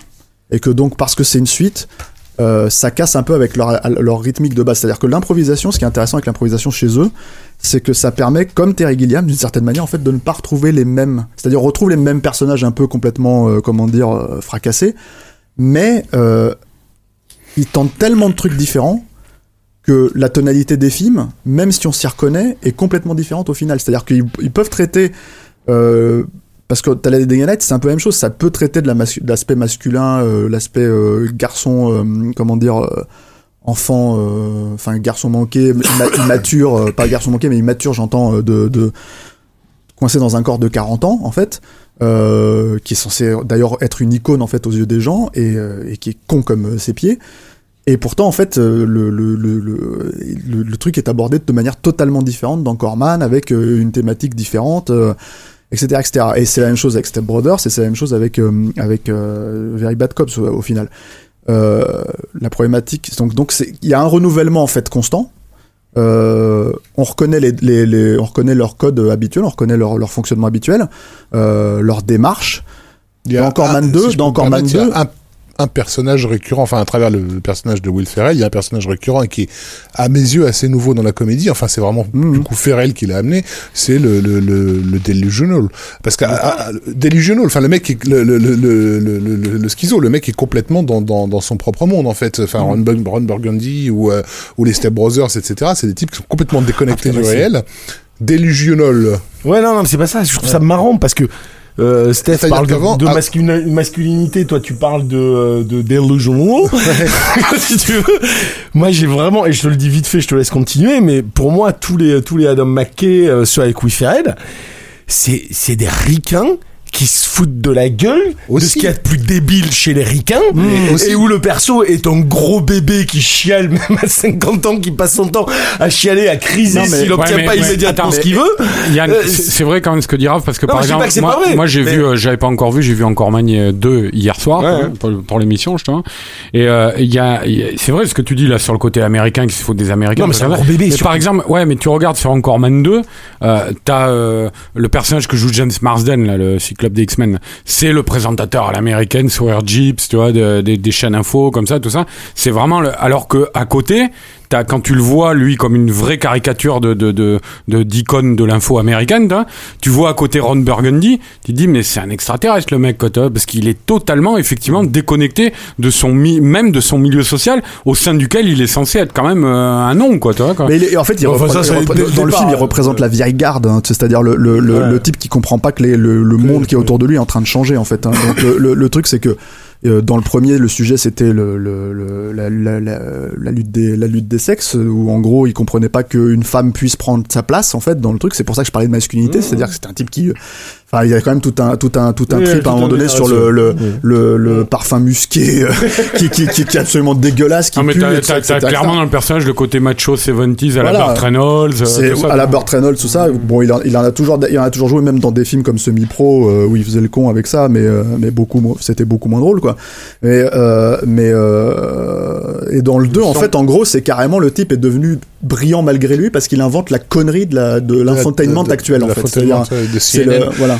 Mais, mais le truc, c'est que euh, c'est des personnages qui fonctionnaient idéalement dans, dans le Saturday Night Live et depuis longtemps. Euh, Belushi et d'autres avaient déjà interprété ce genre de personnages-là. Mhm. Mais c'était inconcevable de pouvoir faire un long métrage avec un mec qui soit complètement déconnecté parce que, a priori, on pensait que le public allait pas pouvoir s'identifier aussi longtemps à un type qui était juste trop con, quoi. Tu vois pas ce qui se passe autour de toi. A- Et là où c'est effectivement, ils ont, ils ont réussi euh, leur pari, quoi. C'est qu'ils ont réussi à faire accepter ça sur, euh, sur toute la longueur aux, a- aux spectateurs. Il y a une humanité. Mais c'est le côté, il est dans le rêve américain en fait. C'est Ouais. ça qui est vachement intéressant, c'est que ce que je il, dis. il reste coincé là-dedans en fait. Mais- Et, et ce qui est intéressant chez Adam McKay, c'est qu'à chaque fois, moi j'ai l'impression que c'est ça, c'est que c'est le mec enfermé dans le rêve américain qui se retrouve confronté à, à une certaine réalité. mmh, quoi. Oui, mais qui systématiquement fait gagner le rêve américain, et pas parce qu'il est complètement déconnecté, parce que c'est un bébé, c'est un enfant gâté, Oui. c'est un mec qui a tout eu, c'est un enfant roi. Tout, moi, quand tu me dis Will Ferrell dans, dans les films d'Adam McKay, je pense toujours à encore mal la scène où il est dans le dans la cabine téléphonique, il se met à hurler et à courir dehors. Et dans tous ces films, il y a ça. Et dans Step Brothers, Euh, c'est ça. Le, le truc, le truc, c'est que, la, le la truc, c'est que je la trouve même limite grossière, mais elle est Mais- comme ça dans tous les films. Le quoi. truc, c'est que l'agressivité dont il peut enfin, dont, les deux peuvent faire montre en fait envers le, comment dire, le fonctionnement, euh, les travers en fait de la société américaine. Moi, je le vois surtout dans, dans Talladega Nights, qui est leur film leur plus le, plus agressif. Hein. Ils sont, ils agressent carrément les sponsors, ils agressent carrément tous ces, tous ces, tous ces trucs-là qui sont, d'une certaine manière, qui sont quand même sacrés en fait dans le. Dans Ouais, c'est le- c'est d'une violence. Voilà, c'est euh, voilà.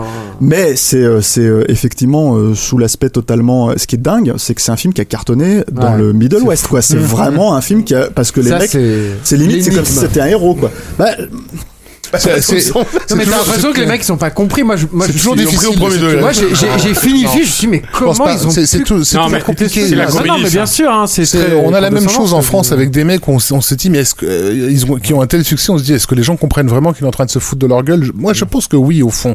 Euh, c'est- il te tend un miroir déformant et quelque part, tu, peut-être que tu ne prends pas complètement à 100%, mais tu te dis, ah, c'est vrai que ça me ressemble un petit peu. Ouais, ouais, de toute façon, c'est un des, que- de la comédie, c'est qu'on rit de ce qu'on aime. hein, Bah, sûr. euh, voilà. ça rit de ce qu'on aime, mais ça rit de ce qu'on est, quoi. Mais, mais je veux dire, il a, il a interprété le personnage de Bush pendant longtemps au Saturday Night Ouais, Live, ouais. pareil, dans le jouant de la même façon, c'est-à-dire complètement déconnecté de, de- de- du monde qu'il était censé gouverner. Alors, en même temps, en même temps, Bush, il a cette Voilà, image aussi bien quelque sûr. part d'une certaine manière. Et, ça n'a pas, et ça n'a pas, euh, ça n'a pas posé de soucis, euh, je veux dire, à la, à l'administration Bush, quoi, que- que- qu'elle puisse être Mais- parodiée mais- de cette façon. Mais moi, ce que je trouve dingue justement au final dans ces trucs-là, c'est qu'il y a cette agressivité qui existe. Moi, moi, j'ai eu, j'ai eu par le hasard total des calendriers, en fait, de, mon planning euh, à l'époque, euh, j'ai eu la chance de voir Talladega Nights en salle aux États-Unis, alors qu'en fait, euh, il est jamais sorti en France. Step Brothers avant qu'il sorte en France, aux États-Unis. Encore Man 2, euh, qui n'est donc pas sorti ici. Et en fait, à chaque fois, les salles étaient mais hilar, hilar. C'est-à-dire le- voilà. Et ça, c'est une expérience. Euh, que, que, que j'aimerais voir en France, c'est-à-dire juste voir en fait si ça peut fonctionner parce qu'il y a des gens qui Moi, j'ai vu Ba- Very Bad Cop comme ça. oui, bah c'est le seul que j'ai vu en France aussi ici, mais on l'a vu en, on l'a vu en projection de presse à l'époque. Moi, je l'ai vu en salle, euh, même euh, même cas de bibliothèque. fait, mais- euh, Lequel? Euh, The Other Guys Ouais, The Other Guys, ça fait euh, The Very Bad Cops, donc le titre français euh, Ouais. formidable, euh, a fait euh, a fait euh, 600 000, 530 000 entrées. Ouais, c'est son 550 plus gros 000, succès, ouais, hein. Bon, il y a Mark Wahlberg, effectivement, il y a le côté buddy movie, des scènes d'action, tout ça.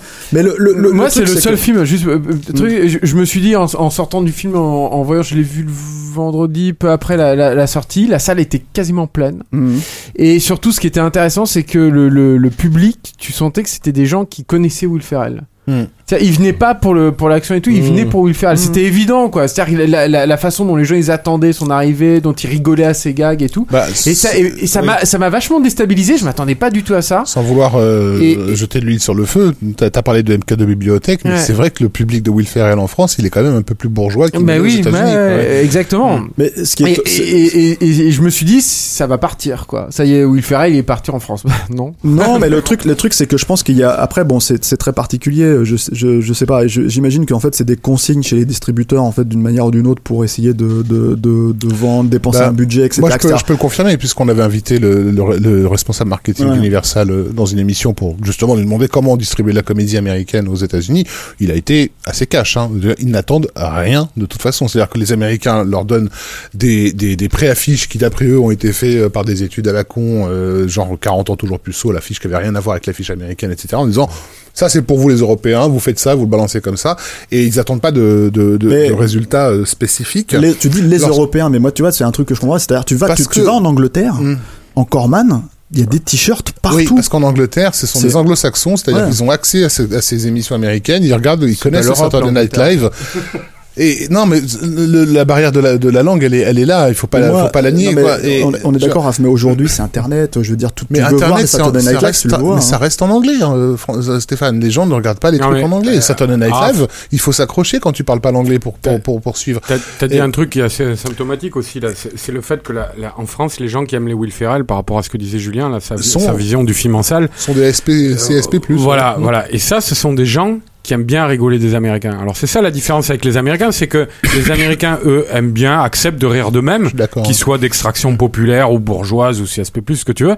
Ils acceptent de rire d'eux-mêmes avec plaisir, toi, et qu'ils prennent ça comme un spectacle euh, euh, primal, quoi, toi, vraiment. Les Français, eux, ils aiment bien rire des Américains dans cette caste-là, sociale. Donc euh, je pense que c'est ça qui fait... euh, Mais euh, alors ça c'est intéressant par contre ce que tu dis. c'est- Est-ce que tu penses en fait que la dérive euh, du public, on va dire entre guillemets, c'est-à-dire que la façon en fait dont on passe d'un certain type de public aux États-Unis par rapport à la France, restons sur la France en l'occurrence, est-ce que tu crois que c'est quelque chose qui est qui qui euh, qui s'est fait de manière, c'est-à-dire c'est conscient, c'est travaillé, ou est-ce que c'est euh, quelque chose qui s'est fait naturellement en fait? Non, ça s'est fait naturellement. Effectivement, Internet a, a fait rentrer cet humour euh, anglo-saxon chez une partie de la population française qui était en mesure de le comprendre. C'est-à-dire une population qui parlait l'anglais et donc de fait, est une population un peu plus... Je pose euh, la question parce que par exemple sur des cas comme comme des gros succès où c'est évident en fait que le studio dit ça vous allez essayer de le vendre, vous allez essayer de faire quelque chose avec et donc d'un seul coup t'as de la promo Je pense par exemple à En cloque euh, mode d'emploi, Mm. euh, autre titre formidable français pour Up. Euh, ça a été un carton, un slipper, pareil, euh, aux États-Unis en fait à l'époque c'est sorti en, en 2007. Euh, c'est le deuxième film de Joe D'Apato, juste après 40 ans, euh, toujours puceau. Et aux États-Unis, c'était vendu clairement sur l'image de Seth Rogen. Il disait est-ce que vous, Oui. en gros, est-ce que vous coucheriez avec ce mec? Et là, tu vois un gros pas beau. Et, euh, et en, en France, c'était clairement euh, des petits, comédie sperma- romantique. des, petits, et des petits spermatozoïdes partout à la Woody Allen pour, euh, pour, pour rappeler certaines de ses comédies. Ils ont, ils ont, type, alors, et ils ont des marges de, de, de, de je, manœuvre. je- je mais- vais juste aller un peu plus loin en fait dans la Ouais. juste dans ma dans le truc c'est que et on, en- on se retrouve avec des films comme le suivant en fait Funny People où carrément l'accroche littéralement c'est entre Woody Allen Mhm. et Blake Edwards Ouais, les tu, Arocs. tu, tu ne peux pas aller plus à l'encontre de ce qu'est Funny People On est d'accord, oui. et, et, et, et pourtant le vendre à, à deux euh, comment dire euh, Parce que parce que euh, un an avant, donc quand on l'avait euh, quand on l'avait reçu et qu'il nous annonçait le, le, le, le film suivant de de de Joe Lapato, non pardon, il nous annonçait le film suivant de Joe Lapato qui était euh, This is- This is 40. Euh, il disait qu'ils allaient, ils allaient clairement le marketer pour ce pour ce public-là, pour des CSP+. Voilà, et, et je précise juste une petite parenthèse, parce que là, là, il y a- on a déclenché euh, euh, sur le chat là, il y a un, un truc pas possible, là, parce qu'ils sont tous en train de dire Ah, mais nous, on n'est pas des bourges, on n'est pas des CSP+. C'est, on n'a pas dit que tous les. On n'est pas des, on n'a pas dit que tous les fans de Will Ferrell en France étaient Non. des CSP+, c'était comme ça, c'est pas le problème. On a dit que le problème, fait- c'est que le film est vendu à ces gens-là. Bah, voilà. Le film est vendu à ces gens-là et, et euh, je veux dire, là ils sont en train de hurler Jean-Jacques Goldberg. Bah oui, Jean-Jacques Goldberg, c'est pas un hasard non plus si le, le, le- le seul documentaire qu'on ait en France sur euh, sur euh, Joe Lapato, ce soit un mec des Inrocks qui l'ait qui l'ait réalisé. C'est c'est ça a été euh, des Jean-Jacques. Goldberg. Ouais. Hmm. D'accord. C'est lui qui dobait sur Edgar Wright euh, sur son sur son Twitter. Euh, donc, euh, donc, donc, voilà, il y a, y a- y a y a- ce- cet aspect-là. Et puis il y a aussi le fait qu'on n'attend pas de résultats spécifiques d'eux. Quand ils ont la chance d'avoir un, un, un, un succès comme euh, comment ça s'appelle, Very Bad Trip là ou je sais pas quoi, voilà. Là effectivement, on leur, on leur donne carte blanche pour pour que Mais tous bon, les films suivants s'appellent Very Bad quelque chose. Ouais, ouais. Mais le, le truc avec Very Bad Trip, c'est que c'est un film de beauf. Donc le truc, c'est que, je veux dire, euh, sans- je dis ça même sans être péjoratif en fait du truc, hein, c'est que j'entends par là que tout le monde s'est déjà bourré la gueule. Et qu'est-ce qui se passerait si. C'est un euh, film, voilà. c'est un Donc, film euh, qui se vend sur un pitch Very Bad Ouais, Trip ouais. et qui se vend pas sur des personnages qui sont passés à la télévision comme euh, Will Ferrell. Mais euh, alors, justement, il y, a- y des cas, ou- il y a des cas, euh, justement, cette, cette, cette approche de la comédie en fait où on parle de personnages complètement delusional, comme tu dis. Si je peux me permettre, ouais, de te couper tout de suite, ce, ce Dé- Delusional, il y a- il y a un Français qui l'a tenté avec succès, puisque ça a fait quand même, je sais pas, 4 ou 5 millions d'entrées, j'en sais rien, mais c'était Fatal de Michael Young. Bah, Ça fait 4 millions d'entrées, ça? Ça, ça, ça a bien marché, Fatal, hein, dans mon Hmm, souvenir. Pas à ce faudrait vérifier, mais quoi euh, Fatal. Fatal, quoi, le Fatal Louis Bazooka. là. Fatal, mais non. Le Louis Mal Oui, mal. Merci. Ouais, ouais. ça- heureusement, on a quelqu'un de. Ça a pas mal marché, je crois. les années, Ouais. les années 90, En fait, moi- veulent récupérer moi- Ah, c'est ma mère qui adore ce film, c'est pour ça. Je vais- je- je- en fait, j'allais rester parce que sans parler de ça, Si les mères d'Arnaud nous écoutent. Non, je ne crois pas. euh, le truc c'est que moi je pensais plutôt à quelqu'un comme un Ah, personnage, un millions, comme- Fatal. Voilà. comme un personnage comme Borat. C'est-à-dire Borat, ils ont fait venir, euh, je veux dire, Will Ferrell, il l'a fait aux États-Unis en fait sur Anchorman. Euh, il était à la toutes les télés, il venait en Ron Burgundy, le personnage d'Anchorman. Et il a présenté, il a fait toute la promo quasiment, mais à, à- peut-être à trois télés près, dans le, le costume Dans le de, Ron- de Ron Burgundy. Euh, c'est ce que les gens voulaient voir. Borat, c'est ce qui s'est passé avec Sacha Baron Cohen à l'époque, et en France aussi. Et le film a marché en France grâce à ce type de promo. Oui, mais ça a marché Pourquoi pourquoi, Borat? Parce que c'était un truc de caméra cachée. Je pense que c'est ça en fait. C'est là, c'est là la porte où les gens ils sont rentrés dans européen. Borat. Fatal, moi C'est j'ai c'est là-dedans que c'est les, les gens ils sont rentrés. J'ai dans les le chiffres c'est de, de la Wikipédia qui dit 1 296 T'es rentré dans Borat, toi, Julien 899 entrées, donc 1 300 000 Beaucoup entrées. moins que ce que est, Ouais, euh, le truc, c'est que en fait, le pas problème. mal, Si la écoute. J'ai l'impression que la problématique générale sur la comédie, euh, la comédie américaine, c'est, c'est en France, c'est totalement, euh, enfin, c'est au petit bonheur la chance. C'est-à-dire que là, par exemple, euh, la semaine prochaine, il y a Albert à l'Ouest qui sort. Donc A Million Ways to Die in the West et on en parlait l'autre soir avec Julien. Le, le, le truc c'est que c'est le mec qui a fait Ted. Hmm. Euh, bon évidemment il a fait euh, American Dad, Les Griffins, euh, enfin Family Guy tout ça. Euh, mais surtout il a fait Ted. Et en fait il se retrouve d'un seul coup en tête d'affiche sur son propre film. Personne, enfin je veux dire à la limite personne ne sait qui c'est. Tout le monde connaît sa voix. En France, Tout le non. connaît, en voilà. France, personne ne sait qui c'est. Mais aux États-Unis les gens s'en foutent aussi. C'est pareil, le film ne marche pas. Clairement, euh, je pense que le fait qu'il ne soit pas en tête, enfin que ça soit lui la tête d'affiche, que ce soit pas quelqu'un comme Mark Wahlberg qui, quoi qu'on en dise, même si c'est pas forcément le- la personne le plus- qui a le meilleur timing comique, il est quand même beaucoup Oh, il est plus- quand même bien, hein, Mark Wahlberg. T'es méchant. J'aime beaucoup euh, Mark Wahlberg. Je parle, je parle, je parle de- dans une comédie. Un timing Ouais, comique, ce n'est pas Will. Ferrell, tu vois. Ah, Je dire, voilà, c'est tout. même le truc- pas le même registre, surtout. Voilà, euh. Mark Wahlberg, et tu, moi, je ferais plus confiance dans un film d'action ou un polar, tu vois. Le truc, c'est que, quoi qu'il en soit, ce que j'entends par là, c'est que ce visage connu, etc., etc., ils ne l'ont pas sur Million Ways to Die in the West, enfin, Albert à l'Ouest, donc. Ils vont quand même apparemment le sortir sur un, un paquet de copies, quoi. Euh, ils foutent un peu de promo dessus. Pourquoi Juste parce qu'il y aura écrit Ted en haut sur Oui, l'affiche. oui, bien euh, sûr, voilà, mais bien ouais. sûr. Mais c'est, enfin, c'est arbitraire parce qu'on peut- on sait déjà que ça va se pas ça- arbitraire. Ted, Ted, ça s'est vendu en France parce qu'il y a encore une fois parce qu'il y avait un pitch qui était indépendant de tout ce qui est préexisté. Il y a une question intéressante sur le d'Anonymous 2253. Toujours le Tiens, on, se, même. on se croirait dans Brésil en fait quoi. Non non c'est pas le même, c'est un autre numéro.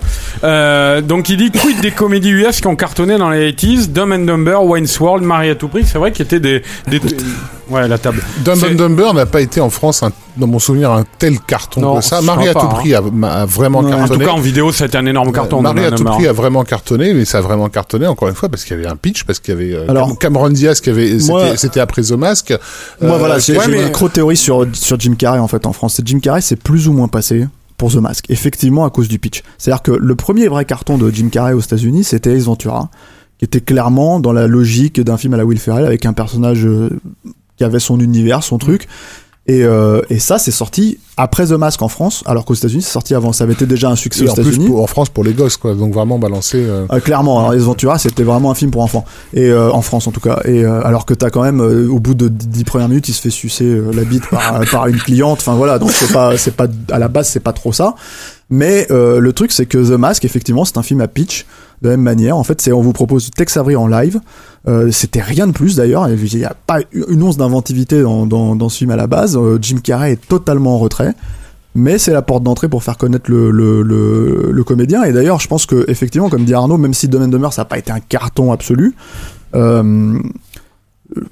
ça a suffi en fait, euh, le nom du, du bonhomme a suffi pour en fait continuer à vendre le film un peu sur le marché de la vidéo, etc., etc. Et quand euh, Mentor Mentor est sorti, là Oui, d'un seul là, coup, là, voilà, mais il y il y a, a euh, la- la- la ouais, mais on parle de 3 ans, hein, vraiment Ouais, 3 ans après. installé, euh, mais- moi, comme me tu dis, c'est au petit, la petit bonheur la bande-annonce. chance. Enfin, moi, je vous pose une question naïve, toute conne, mais la, la, la comédie, euh, c'est peut-être euh, probablement le genre le plus produit dans tous les pays du monde. Pas euh, simplement. euh, euh, après le porno, je pense. Évidemment, après le porno, mais ça c'est tout. Ah, tout est produit moins que le porno. Mais à part ça, j'ai envie de dire, tous les pays produisent des comédies. Il y en a, dans- il y en a au Turkménistan, il y en a où tu veux. Euh, Il y a énormément de concurrence à la comédie ricaine en France. Je veux dire, un blockbuster à 200 millions euh, pété de thunes en France, t'en vois pas. Tout le monde se masse voir le voir le ricain. En France, on a des comédies qui cartonnent, on a des gens qui aiment un humour français avec des acteurs français qui connaissent. Ça me semble logique que la, la marge de manœuvre pour un, un acteur pas connu sans porte d'entrée à la Cameron Diaz ou à la Mark Wahlberg euh, se ramasse un bide ou sort direct en vidéo. Ça me semble logique. La question, que- la question que je me pose, c'est de savoir si un- quelqu'un comme Will Ferrell est pas connu en France. C'est-à-dire que le truc, c'est qu'à un moment donné, il, il s'est quand même retrouvé dans des films. Je veux dire, il a quand même un second rôle. On parle de, de films d'il y a 15 ans. Hein, on parle, il a quand même le, le rôle du méchant dans Zoolander. Il a quand même, euh, enfin, tu vois, il est. Il, Austin il est- Powers. Et Austin Powers. Enfin, voilà, les c'est un second comédiens, rôle. les comédiens euh, historiquement, les comédiens américains qui ont qui marchent en France sont sont, sont des pantomimes en fait. Euh, on, la, on- on- la plupart on les a oubliés, mais il y a eu Danny Kaye dans les années 50 qui marchait vraiment bien en France euh, parce qu'en fait il faisait des grimaces tout simplement. Il a été suivi immédiatement par Jerry Lewis. Ça, on nous l'a reproché assez souvent que euh, ah, les Français et Jerry Lewis quoi. Euh, Jim Carrey il rentre aussi dans cette dans dans, dans cette case et ça c'est pour le coup c'est l'humour de la pantomime, c'est un humour international.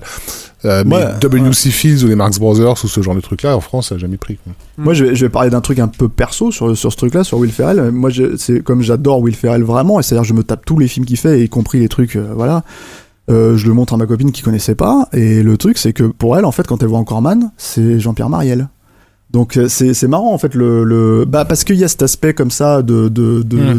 d'ultra virilité euh, pas très sûr de lui finalement ou Et, et le truc, c'est que je me dis, bon, il y a peut-être une porte d'entrée, quelque chose à, à jouer avec ça pour euh, vendre ce personnage-là. il faut Euh, aussi compter que nous, bande de petits euh, connards de cinéphiles de mes couilles, on voit pas les films en version française.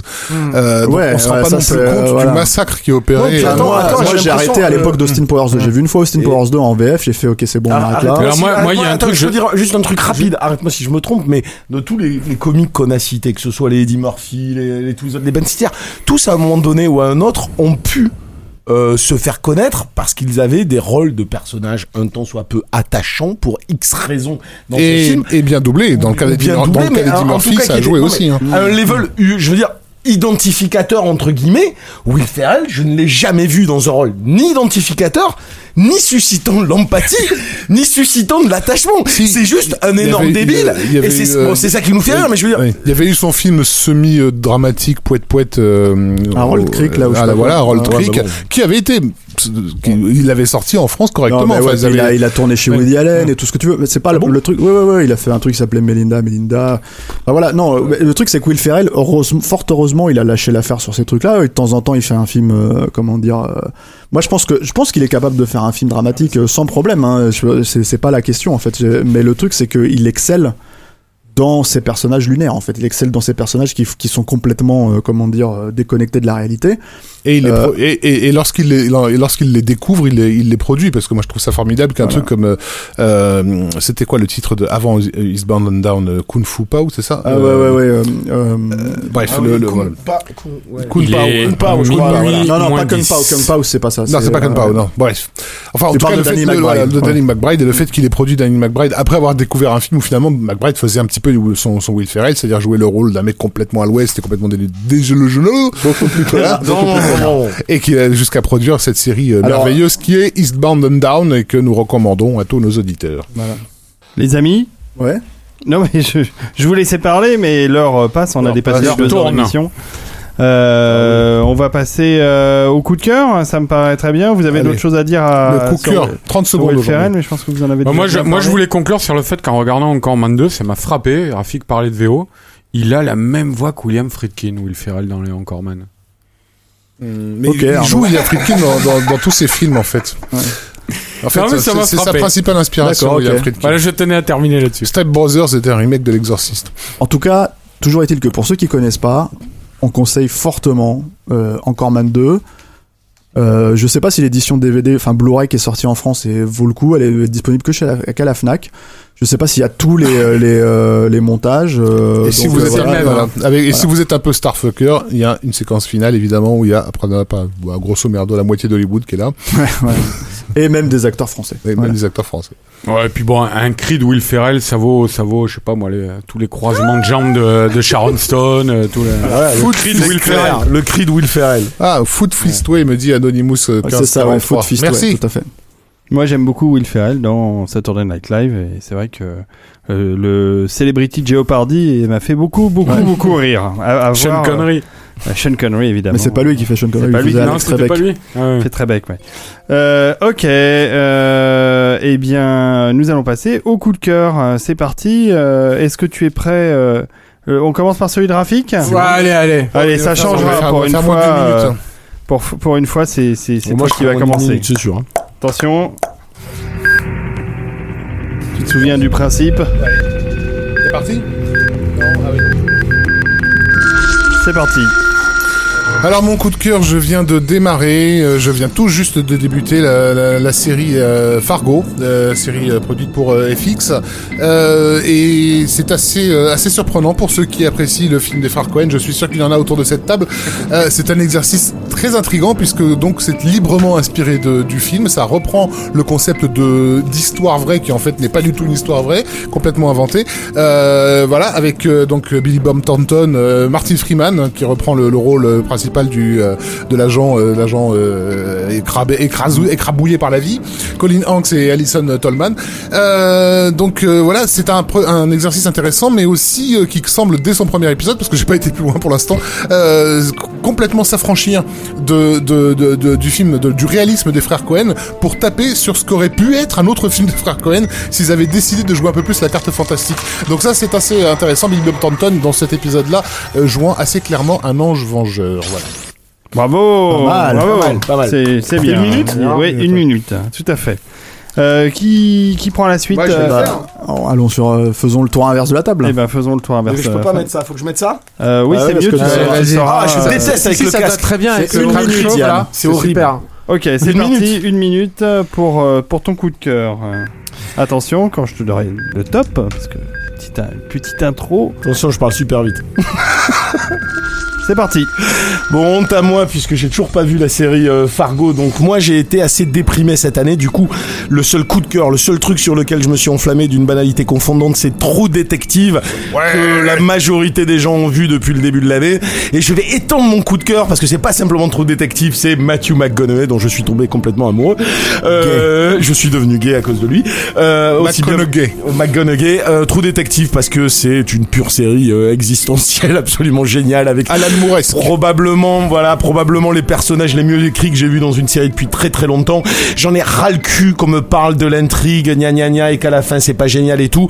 On s'en fout. Euh, ce qui est important c'est toute la dimension métaphorique qu'il y a dans ce récit là. Euh, c'est d'une puissance et visuelle et narrative comme on en a pas vu rarement dans une série télévisée. Euh, c'est le genre de série où on peut rester écouter un personnage parler pendant des heures et ne jamais se lasser parce que c'est d'une profondeur absolue.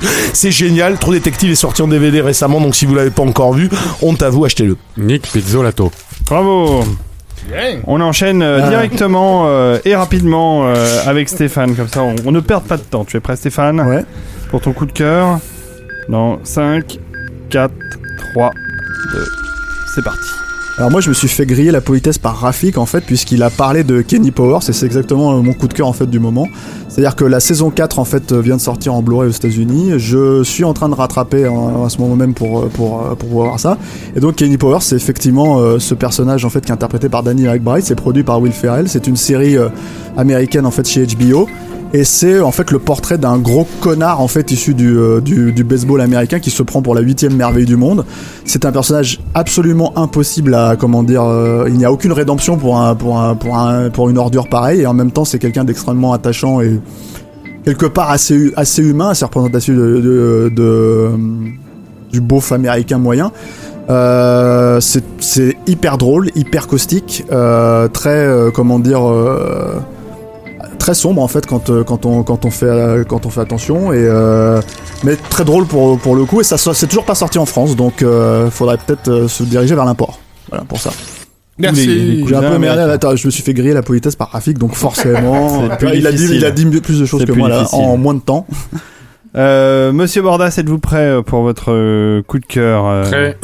Alors ça va démarrer dans, dans 5 secondes pareil. C'est parti Alors moi je voulais tout simplement vous parler d'une personnalité française que j'aime beaucoup, qu'on est habitué plus à voir dans ses interventions télé, mais qui est quand même un grand cinéaste français qui s'appelle Jean-Pierre Mocky, à l'occasion de deux trucs. euh, Donc euh, euh, c'est la publication d'un livre aux éditions Neige, La Longue Marche, qui est un livre d'entretien en fait de Jean-Pierre Mocky avec le Noël Solo qu'on a connu pour avoir signé des bouquins d'entretien avec Sergio Leone notamment entre autres.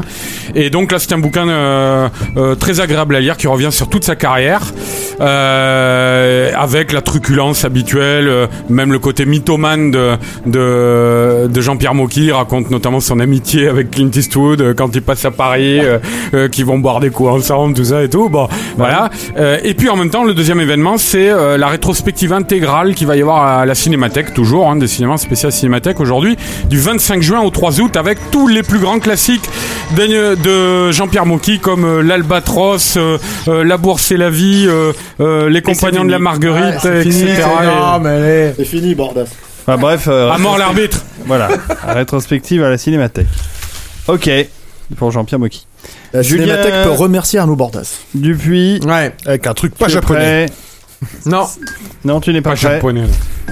mais obscur. Alors attention. C'est parti. Voilà, alors moi je vais faire un, un- un lien avec un article que je viens d'écrire dans Capture Mag dans, sur le site euh, sur Harvey Gordon qui est, euh, et euh, Fire City qui sont deux films, deux longs métrages qui remettent au goût du jour des, des- Oui, des techniques anciennes, d'effets spéciaux de maquillage. Euh, J'aurais pu aussi faire un article et c'est mon coup de cœur euh, de, de ce podcast sur euh, deux autres projets de Kickstarter. Qui euh, remettent au goût du jour le, le- la marionnetterie et le film de marionnette qui est un peu délaissé au cinéma, même totalement délaissé à part les derniers films des Muppets. Le premier s'appelle Lesson Learned, il est réalisé par Toby Froud qui est le fils de Brian et Wendy Froud qui étaient designers sur Dark Crystal. Et c'est euh, produit et conçu sous l'égide de Heather Hanson qui est une, une des filles de, de Jim Henson qui nous manque énormément. Et euh, pour l'anecdote, Toby Froud euh, jouait le petit bébé dans, dans, dans Labyrinthe. Et il y a un autre film aussi de, de, de, de marionnettes qui, est, euh, qui va être bientôt visible euh, et qui a été également produit grâce à Kickstarter, qui s'appelle The Mill at Cadersdown, qui est réalisé par Kevin McTur, qui je peux pas vous le présenter, c'est bien dommage parce qu'il y a plein de choses à dire. Donc euh, voilà. C'est Tu nous feras un article sur Capture. Voilà. Ouais, voilà, ça, ça sera l'occasion de faire. Ouais, y a- y a- il a y a- encore a- envie de fumer sa clope, mais il a pas compris que c'est pas terminé. Ouais. Assieds-toi, t'as encore exactement. 5 minutes. J'ai juste une petite précision parce qu'il y a quelqu'un qui demandait sur le chat, il pensait que j'allais parler en coup de cœur de- du film d'Isao Takahata. On a, c'était juste pour préciser qu'on on essaie sur le, le podcast de parler de choses différentes euh, de ce dont on a parlé sur le site. Comme il y a eu une interview assez fournie de Takahata sur le site cette semaine, euh, voilà. Mais allez voir euh, le conte de la princesse C'est- qui est juste euh, ce, ce qu'il y a de mieux cette année avec True Detective. Ouais. Voilà. C'est-. Euh, passons à la, dernière euh, rubrique euh, de l'émission. Je me tourne vers Rafik et euh, tu le lances pas tout de suite. je lance pas tout de suite. Je te présente un peu, puis je te fais un signe. D'accord. Eh ben écoute, c'est comme ça, c'est comme c'est parti, mais c'est la rubrique La consacrée à la musique de film. Alors vas-y. Bah, on va être un peu classique cette, cette semaine, euh, dans tous les sens du terme, puisqu'il y a une reprise cet été de Un tramway nommé Désir de d'Elia Kazan, qui ressort donc euh, dans les salles. Euh, et Un tramway nommé Désir a été mis en musique par euh, Alex North. Alex North qui, à cette époque-là, donc, a lancé à Hollywood, euh, dans le milieu du scoring, dans le milieu de la composition pour film, un genre musical qui était jusque-là totalement ignoré, et qui est celui-ci. C'est parti.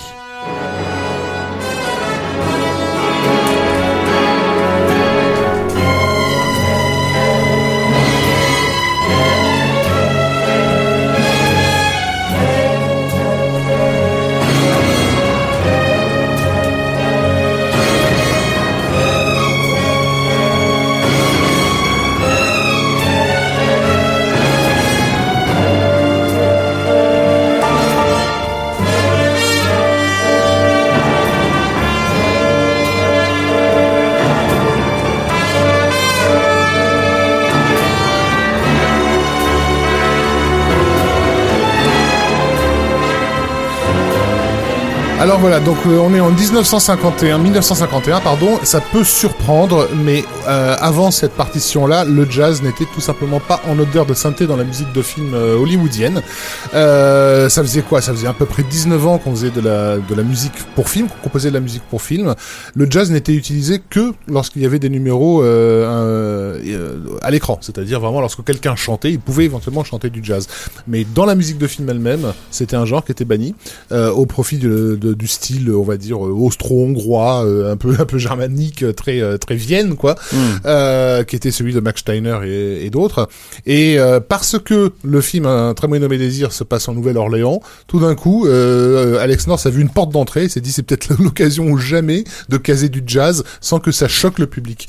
Et, euh, et donc il a fait une partition jazzy pour pour le film qui colle évidemment à merveille, euh, et notamment pour son pour le pour le caractère un peu trouble du personnage de Brando, euh, très très très très sensuel quoi, euh, et un peu violent. Bref, euh, donc c'est intéressant parce que ça peut nous rappeler aussi que euh, les Américains n'ont pas été tout, toujours très très accueillants sur leur propre production culturelle. En fait, il leur a fallu du temps pour accepter que les choses qui étaient nées aux États-Unis puissent être dignes de films dits sérieux. On n'utilisait pas de jazz parce que parce que c'était un truc américain. On n'utilisait pas de musique americana dans les westerns parce que c'était un truc américain.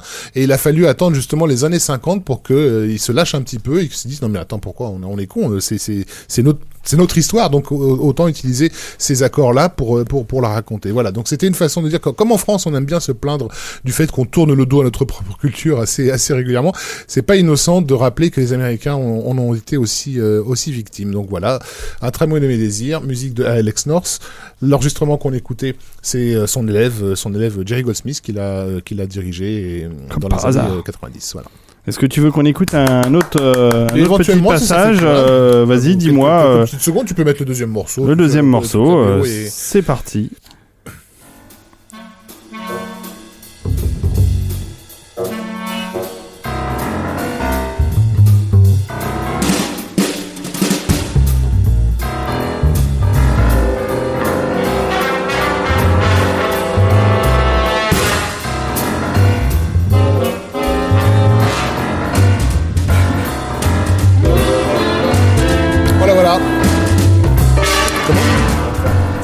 Sur, sur le fait que les Américains ont mis du temps à accepter leur truc.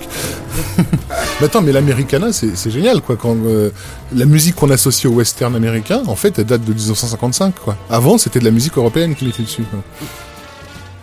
Bon, bah c'est très chouette. euh, je, je vais écouter euh, ce disque euh, en détail, Rafik, parce que ça a l'air. Roland Emmerich a promis qu'il en utiliserait dans un de ses prochains films. D'accord. Bah écoute, c'est une c'est une bonne nouvelle. Bah voilà, on arrive au terme de ce podcast qui a été fort long. Hein. On est, on, 2h23. ouais, on est dans les temps. Ouais, On est dans les temps habituels. La prochaine, je- c'est quoi? La prochaine, je pense qu'on va changer de carte son surtout. Dans J'en ai les- une autre là. Dans les allusions Ah bon, c'est sexuelles, pas encore- euh, Anonymous 84 15 non 80 27 38 nous dit que c'était long et bien. Bon, bah tant mieux. Merci les gars d'avoir écouté. Mais tout à fait, merci, à vous d'avoir écouté en live. Euh, on retrouve euh, nos amis euh, Julien Dupuis, euh, Arnaud Bordas, euh, Stéphane Moïsakis et Ra- Rafik Djoumi sur le site de euh, capturemac.net. Et sinon, on vous retrouve sur euh, différents supports euh, réseaux. Euh, euh, Dites-moi, euh, sur le Twitter, Ah, moi- c'est quoi le Twitter de, de Capture On peut Bah, balancer nos actus Capture le respectives. mag. On peut balancer nos actus respectives. Julien a une, a une émission récurrente régulière Tout dans à fait, laquelle c'est il ce fait que des j'allais faire. interviews c'est ce que magnifiques. C'est pour ça que je parlais d'abord des réseaux sociaux. Rafik, donc- Rafik a une émission sur Arte euh, Oui, qui, a, Beats. qui a totalement défrayé la chronique cette année, qui a, qui a, qui a, qui a déclenché un torrent de, de, de, Et nous serons de face- réactions. Et nous serons en concurrence directe avec Shigeru Miyamoto le semaine, la semaine prochaine à la Japan Expo, puisque Beats Voilà, aura Beats. une conférence euh, là-bas. Mais Julien, euh, Tout à donc, fait. tu vois, tu, tu- quel sujet tu nous prépares hein? Euh, bah je, je, je reprends intégralement les euh, opérations enfin, euh, le grand frisson voilà. Ouais, Enfin, no- opération no- Tu ne sais même pas, tu sais même pas le nom de la tôle que tu reprends. Moi je, moi, je refais Opération Frisson une Voilà. fois par mois et les trois semaines qui suivent, c'est toi qui les fais. Eh, Voilà, J'imagine trop bien Julien dans le vidéoclub d'Opération Frisson. Quoi. Mais pourquoi pas un Faudra jour, que je vienne. Jour, Bonjour et bienvenue Je vais l'inviter, dès qu'il y aura des trucs japonais, tout ça, je vais Voilà. l'inviter. ça serait une Que bonne les idée. trucs japonais. hein. Arnaud, Arnaud a une actu euh, du jour, puisque donc le Ouais, Figaro du jour, Magazine... euh, et qui est en liaison avec notre première émission puisque Julien Mocranis avait fait la gentillesse de venir euh, passer toute l'émission avec nous nous parler de son projet les Sentinelles euh, donc euh, bah, en fait ça a donné lieu après à un article qui est sorti au- dans le Figaro Magazine d'aujourd'hui et du week-end donc vous pourrez trouver, trouver en kiosque tout ce week-end avec des, des croquis inédits euh, vus nulle part ailleurs alors, euh, pour l'instant euh, sur euh, son film Les Sentinelles euh, des très beaux artworks euh, Et une interview exclusive de Nicolas Sarkozy. euh, C'était il y a deux semaines, ça tu ne suis pas l'actualité, Julien. Donc, euh, euh, donc voilà. Et au-delà même de, de- du projet des Sentinelles, c'était le moyen de revenir sur les les personnages des super-héros français, euh, notamment à l'occasion de la sortie d'un bouquin de Xavier Fournier en septembre qui s'appelle euh, Super-héros, une histoire française, et qui va être un vrai pavé dans la mare dans le sens où il va nous montrer que euh, on a euh, sous nos pieds une culture gigantesque à ce niveau-là, dont on a été les initiateurs et les inventeurs avant les Américains, et qu'on a depuis à peu près l'après euh, Seconde Guerre mondiale totalement mis sous le tapis. Donc, achetez le Figaro Magazine. Le Figaro Magazine euh, depuis aujourd'hui en kiosque. Voilà. Arracher les 10 pages dans le Y a- en kiosque du, dossier d'Arnaud Bordas si vraiment vous êtes tellement de gauche que vous pouvez pas acheter le Figaro Magazine. Yannick a aussi une actu, hein. Yannick, tu as une actu. Euh, bon, moi, c'est comme d'habitude. euh, Ta petite émission. Alors là. OP, OP Frisson euh, s'est arrêté là, euh, elle recommencera début septembre si je ne m'abuse, en même temps que les émissions de Julien. Euh, je serai le mois d'août sur le Tu as pas dit sur quelle chaîne? C'est sur Ciné Plus euh, Frisson. Je serai sur le Move. Et sur le net. euh, voilà, sur le net. Je serai sur le Move aussi pour une chronique radio que je fais le vendredi pendant le mois d'août. Euh, voilà. Hein Après, j'écris toujours, des, j'écris toujours des scénarios. Il y en a un qui finira bien par se faire. Ah, et une petite à ceux, puisqu'on parlait des frères Cohen. euh, euh, J'attaque cet été l'écriture euh, d'un bouquin sur les frères Cohen qu'on Ah, m'a commandé et que je vais donc signer C'est un scoop. incessamment sous peu. Et euh, je sais pas quand il sortira. Je leur ai dit, Mais, il sortira euh, quand il sera prêt, que j'en serai content. Tu connais, Voilà. bien, le tu connais bien le sujet. Je pense que je commence à connaître le sujet. Et, et Et tu, donc- as un, tu as un Twitter, un Facebook, euh, quelque chose Non, euh, mais tout ça, euh, ouais, j'ai un Facebook, mais j'y vais une fois tous les C'est comme Terry Gilliam, il est un peu vieux con. hein. Je suis un peu vieux con sur les réseaux sociaux, moi. Euh, moi, je vais terminer juste sur un truc. J'ai pas d'actu personnel. Enfin, j'ai Bah, pas d'actu à à, part. à mais caser éventuellement si je peux. Mais vas-y. Non, en fait, je voulais juste. Mais vas-y, dis. euh, je terminerai sur mon. Vas-y. Rafik. Euh, termi- euh, bah, donc la semaine prochaine, le 2 juillet euh, à 16h, voilà, on vous donne rendez-vous à la, à la Japan Expo pour une conférence sur le Transmédia qui sera, qui débutera sur un épisode inédit de Beats qui a été spécialement euh, créé pour euh, l'occasion et euh, on aura des, euh, des invités très très au fait de ce qu'est le Transmédia. On va parler de Pokémon, on va parler de Final Fantasy, on va parler de, de Marvel pour se foutre un peu de leur gueule et de tas d'autres trucs euh, et de savoir à peu près où, où ça nous mène tout ça. Donc le 2 juillet à 16h à la Japan Expo, vous vous frayez un chemin entre les nanas déguisées en Sailor Moon. On sera juste sous les jupes à droite. Voilà. Ok, for- formidable. On y sera aussi. Et pour Stéphane. terminer, ouais, je voulais juste dire que voilà, donc, dimanche euh, 29 juin, là, on fêtera les deux ans de capture.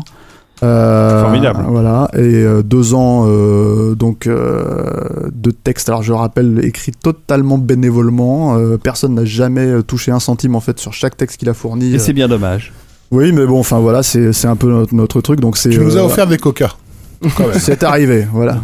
Mais euh, Et, donc, si un voilà. jour il y a un Steven Seagal qui sort au cinéma de nouveau, je j'écrirai le texte avec plaisir. Ah, il était temps que tu le proposes. Donc voilà, et euh, bah, je voulais remercier tous les gens qui sont à cette table, mais aussi évidemment tous les gens qui, qui participent, euh, comment dire, à l'écriture de capture. Euh, c'était un autre site auparavant qui était euh, Game Parallax, qui était que sur le jeu vidéo, mais voilà, donc depuis le, le comment dire, la cadence a triplé ou quadruplé en fait, et on publie assez fréquemment en fait pour un site totalement bénévole. Euh, donc voilà, merci de nous suivre sur le podcast, merci de nous suivre sur le site, et puis euh, Oui, alors je vous le dis, euh, je le dis, je le dis pour tous les podcasts auxquels je participe. Allez sur iTunes, abonnez-vous parce que c'est ça qui fait remonter le podcast dans les dans, dans les classements et donc Ouais. plus il remonte dans les classements, plus il est visible. Donc même si vous ne vous en foutez, même si vous le téléchargez pas, juste pour le plaisir, allez vous abonner sur iTunes et mettez-nous 5 étoiles et un petit commentaire, c'est encore plus sympathique et euh, les meilleurs commentaires seront lus à, à l'antenne par Arnaud Bordas euh, en Alexandra. Voilà. euh, N'est-ce pas Arnaud Euh, Ah, ce serait oui. bien, ce serait bien. Bon, Bon, la bon. prochaine, c'est quand? Bah, c'est à la rentrée maintenant. oh là, Ah non. tu crois? Non. Non, vous allez Non, on revenir mois vacances, nous. Vous, allez On re- vous restez. Il n'y a pas de vacances chez Tu prends, Capture. tu prends des vacances Non, moi je prends pas de vacances. Ah bah, On très était bien. bon. Non, on sera Ah là. bah, bon, on sera là alors. Très très bonne idée. on on- C'est juste pour teaser, si, si on en fait un fin juillet, on a une très bonne idée de, de sujet. Ah bah super. Bah, tu te dises euh, bien là.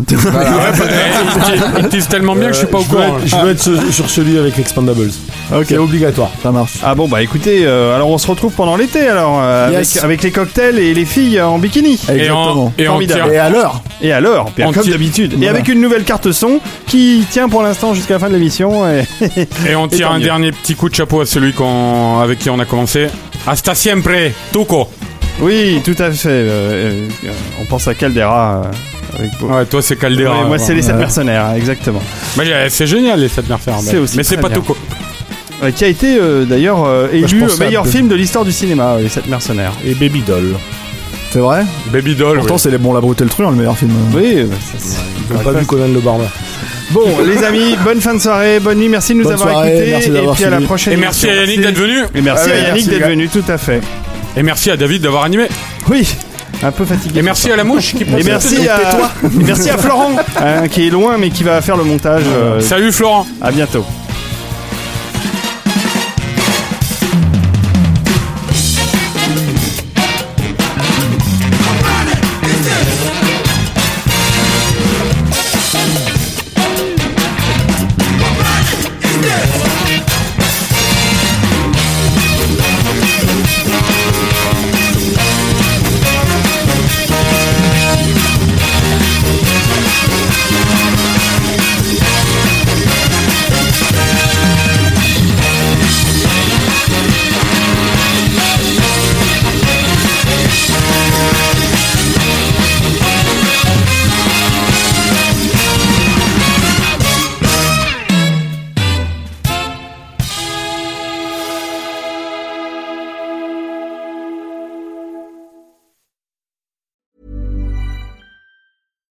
When we're on a budget, we still deserve nice things.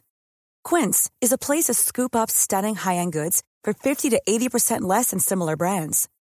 They have buttery soft cashmere sweaters starting at $50, luxurious Italian leather bags, and so much more. Plus, Quince only works with factories that use safe, ethical, and responsible manufacturing. Get the high-end goods you'll love without the high price tag with Quince. Go to quince.com slash style for free shipping and 365-day returns.